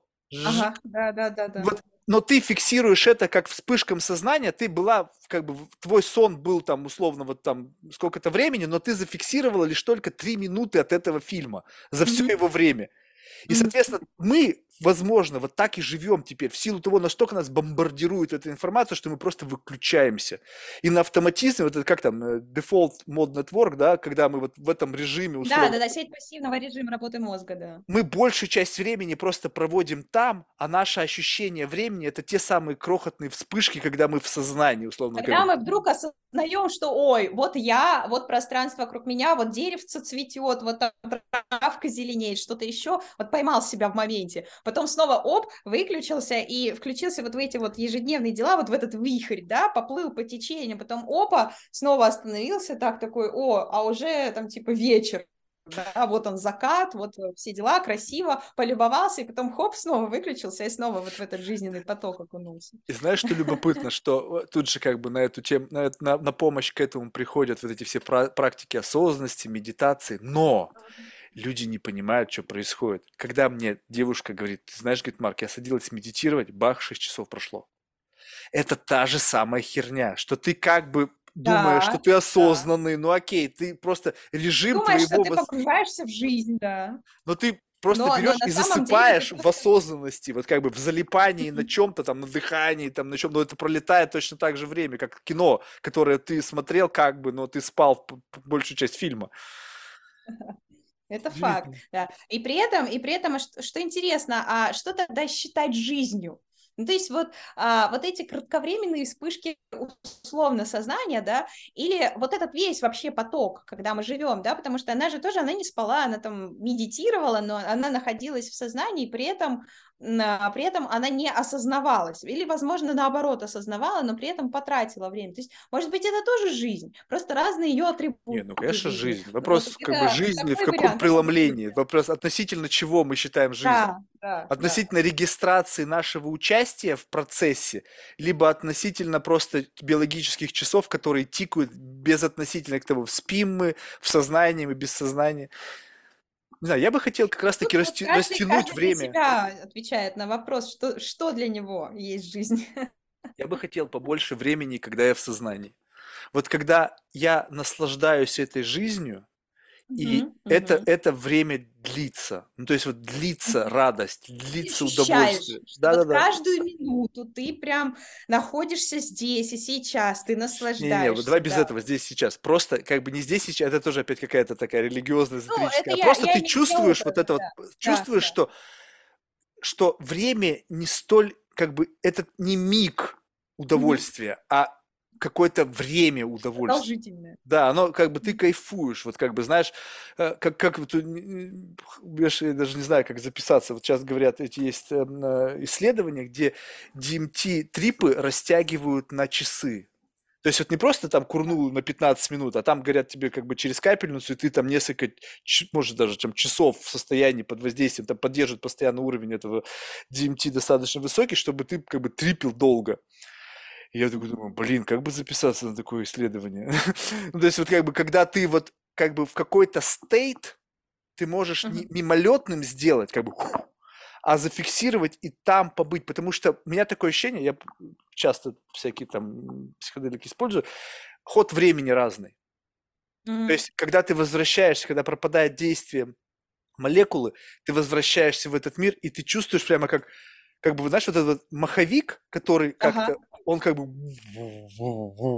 начинает вот чем больше я прихожу в эту реальность, вот в свою типичную нормальное состояние, тем как бы скорость тут как бы замедляется, но скорость как бы ощущение, что там обороты выше, но mm-hmm. время медленнее.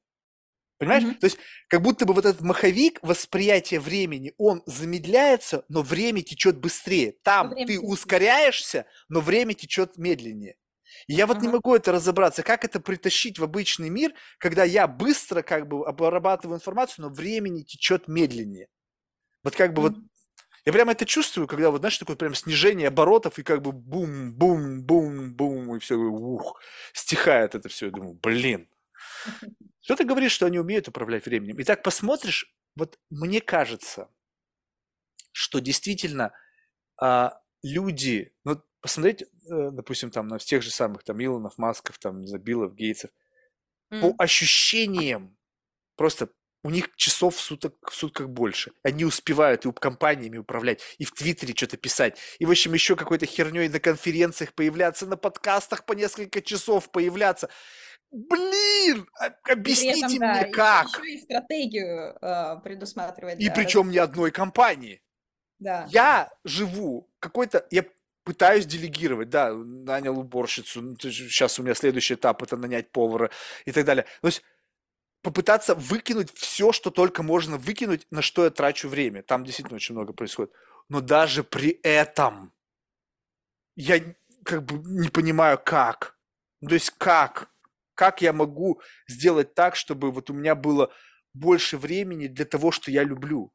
Потому что как только как будто бы я попадаю в то, что я люблю, какой-то миг, и все, и дальше уже снова бам, и следующий митинг.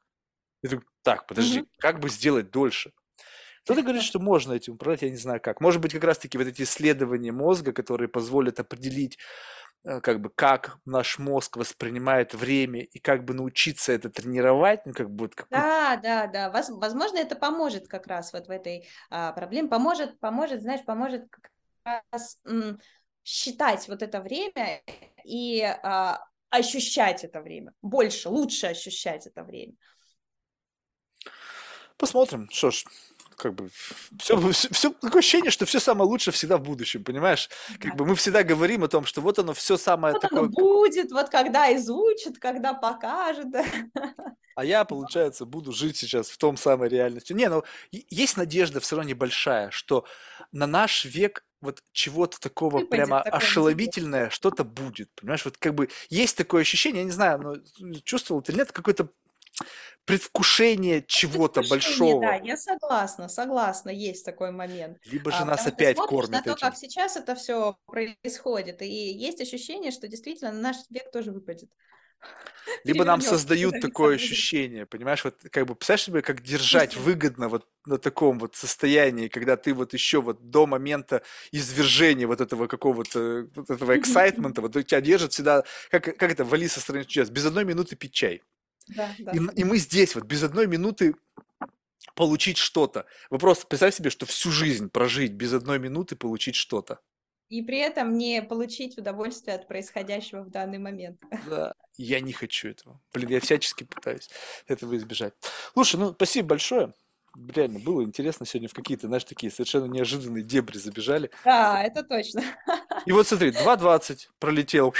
Вот как бы, Вообще, как будто бы как, только... Как, как, как, как, не знаю, как 10 минут. Ну, да. Вот так вот надо, слушай, давай, займись, пожалуйста, этим вопросом. И когда ты поймешь ответ, как, на что надо фокусироваться в голове, чтобы время замедлять, обязательно дай мне знать. Мне жалко это время, жалко. Да, но при этом ты же все равно получаешь удовольствие от этого, ты же кайфуешь, ты же а, получаешь тоже некие бенефиты для себя. Вот, и это тоже можно назвать а, как раз не, не зря проводимым временем. Не, вот это нет, вот это время я не считаю. Вот, вот это время я не считаю зря проведенным, потому что здесь действительно происходит какое-то удовлетворение. Вопрос в другом, что иногда бывает, что как бы в дне, ну, не каждый день у меня получается напихать там, ну, подкаст почти каждый день получается напихать, но какие-то еще офлайн активности mm-hmm. такие интересные, не просто там поход в ресторан, в ресторан почти каждый день хожу, что-то, общение с каким-то не, давно не видящим человеком, посещение каких-то интересных мест, да, не каждый день получается наполнить свой календарь, условно, вот как бы чередой сменяющихся интересных событий. событий. Иногда бывает раз и как бы пауза, и вот эта пауза, которая я как бы моментально найду чем заполнить, но не таким эксайтментом, она чпок, она схлапывает время между чем-то интересным от одного другого. Все, нету. Я там, не знаю, в Rabbit Hole там интернета упал. Я там, не знаю, какой-то там подкаст стал слушать. Я не знаю, я там на беговой дорожке пошел. Либо там просто какой-то там рутинной работы занялся. И в этот момент как бы на автопилоте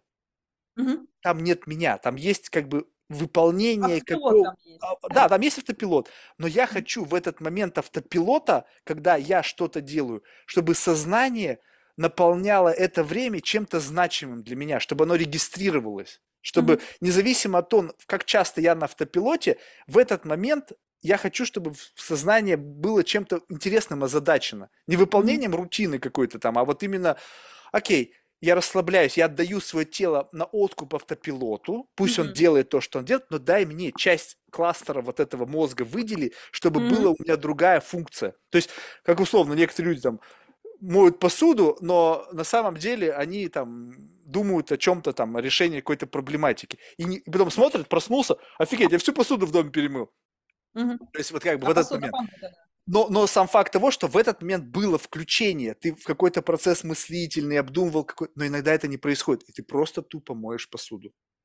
Знаешь, а мне кажется, это даже такая вот, э, возможно, охранительная функция мозга, потому что невозможно все время быть включенным что быть включенным, что это? Осознавать момент, да, осознавать вот эти секунды, и а, в этот момент очень сильно работает наша префронтальная кора. Ну, то есть вот, вот эти вот лобные области, да, основные наши, где осуществляется практически вся мыслительная деятельность, а, собственно, если они будут работать постоянно, а, то это может привести к перегреву системы. Ох, у меня перегрев наступает. То есть вот а, от этого перегрева а, как раз могут быть очень негативные последствия. Возможно, вот это отключение в автопилот, как раз вот были интересные исследования, которые показали, что, например, а, пробежка простая, когда человек ни о чем не думает, а просто вот бежит в одном темпе, вот, ну, какое-то длительное время, она влияет на мозг точно так же, как, например, а, дневной сон. Ну, когда мы просто так вот на 20, на 30 минут отключились, и это действительно сказывается на а, наших, а, ну, на нашей электри- электрической активности, работе, работы мозга. И без этого нельзя,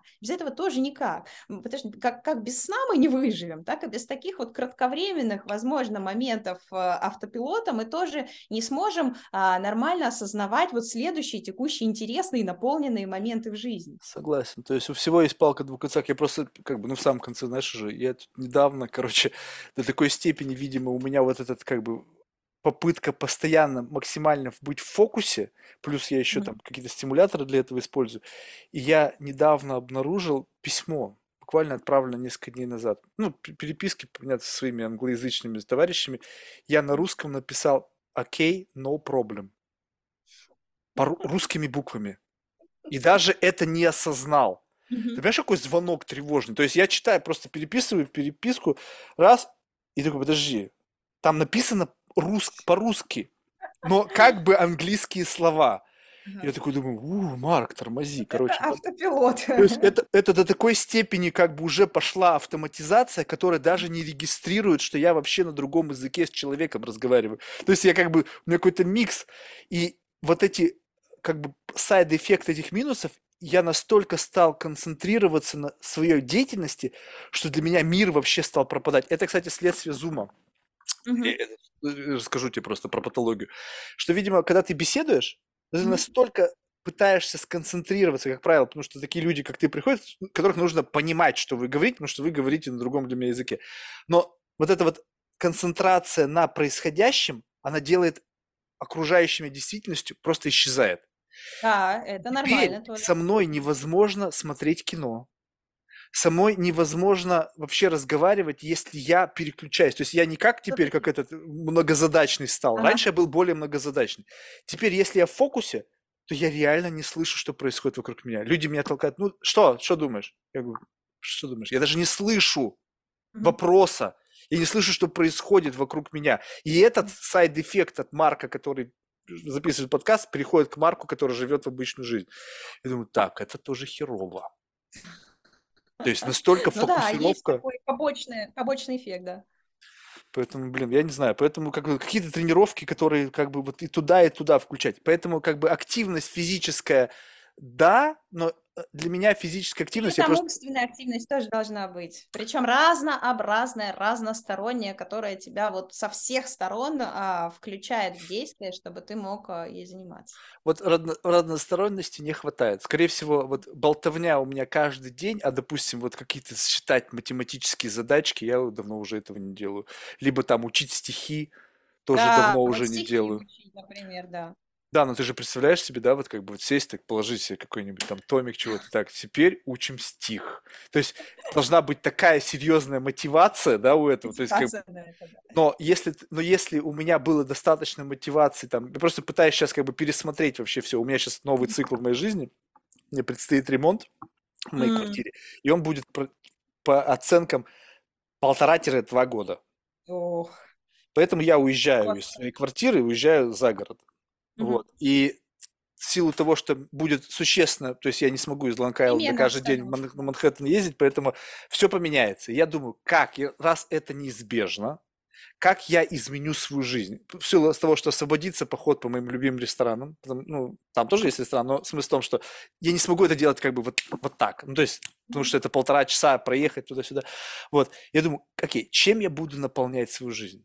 То есть, Мгм. если есть возможность, если есть поменять свою рутину и сделать, как бы ее отрежиссировать так, как будет максимальной пользы, ну, субъективной пользы, я не знаю, будет польза или вред, да, но если есть возможность, то чем я ее должен наполнить, чтобы Мгм. максимально эффективно прожить это время, да, которое мне так как бы не знаю, судьба дает, либо сам я себе это выбрал. Вот. И я вот думаю, может быть, действительно учить, но с другой стороны, я опять, мне нельзя ничего мне давать. Если я каждый день заставлю себя учить стихи, я действительно буду каждый день учить стихи. И это превратится опять в насилие. Если я себе ставлю цель, такую, знаешь, вот какую-то замороченную, вот 10 тысяч часов подкастов, поверь мне, я не записи, пока 10 тысяч часов не запишу. Но это уже неизвестно, это польза или вред. Да, конечно. Тут, мне кажется, такой важный, важная граница – это а, нравится оно тебе или нет. Вот ты Ох, нравится, но... Или, или уже знаешь, или пошло, «О, блин, вот это опять надо, вот это надо. Не-не-не. Вот в этом-то вся и фишка, понимаешь, что если я для себя ставлю задачу, то я нахожу в ней подкрепление, которое мне удовлет- меня удовлетворяет. То есть я любую Мгм. херню могу превратить в наркотик. Ну, сложно себе представить. То есть, как бы я очень долго запрягаю, Мгм. как бы подготавливаю, знаешь, себя, контекст, какой-то выстраиваю какое-то программное обеспечение. Но когда я решился и как бы все, вожжи отпущены, это все, там она sustainable. То есть, как бы другие люди говорят, Марк, это как ты так каждый день запишешь подкасты? Я не вижу в этом вообще никакой проблемы. Это, нарк... скорее всего, как я могу этого не делать? Как мне Не потом, делать. через 10 тысяч часов, когда прозвонит будильник, остановиться? Вот почему я 10, ну, как бы, тут, понятно, проверить эту гипотезу, да, 10 тысяч часов, что-то там получится или не получится. Но смысл в том, что как потом остановиться? Мгм. Вот это проблема, а не как сначала долго запрягаешь, потом, значит, кайфуешь, и потом надо остановиться. И поэтому, если я решу учить стихи, то каждый день я себя буду мучить учением стихов, и что потом с этим делать, с этими стихами в моей голове? Скандировать. Фиг его знает. Тоже странная история. Представляешь себе? Как- И, и любопытно, к чему это приведет. Да, это будет тренировка для мозга, какая-то другая. Но если, допустим, подкаст приводит меня к тому, что я научился, а, вернее, не научился, а не автоматически впа- впадаю в такой фокус, не кон- Мгм. без, почти, почти бесконтрольно, что Мгм. окружающая мне реальность перестает существовать. То есть я могу залипнуть на кино, на книге, Мгм. на, не знаю, на, на- на любом каком-то механическом действии. Там, не знаю, там, ну, скажи мне, что-то делать, там, чай- чайник помыть. В этот момент, пока я буду мыть чайник, я в Ты себе будешь мира нет. концентрироваться только на чайнике, да. Нет, нет, чайник механический. Но мысль, как бы, как бы, когда ты занимаешь какую-то время, временную, то есть тебе нужно сделать что-то, допустим, от сих до сих. Ты это делаешь, но в этот момент у тебя вычисли, как бы процессор что-то обсчитывает. И мне любопытно, что. Что именно? Я не знаю. Вот в этот момент я как бы я условно в бессознанке. То есть мне кажется, что я сконцентрирован на кино, мне кажется, что я сконцентрирован на мытье чайника, на разговоре с тобой, но у меня возникает ощущение, что дефолтном еще каком-то слое идет обсчет чего-то. И, и я не знаю чего, какого-то чего-то, хрен его знает чего. Короче, Анна, спасибо большое. Ты понимаешь, как меня проще убить, чем заткнуть, поэтому я даже сознательно себя останавливаю. Стоп! Спасибо большое, было любопытно. Спасибо большое, да, взаимно было очень интересно. Всё, Успехов, пока. Счастливо, пока.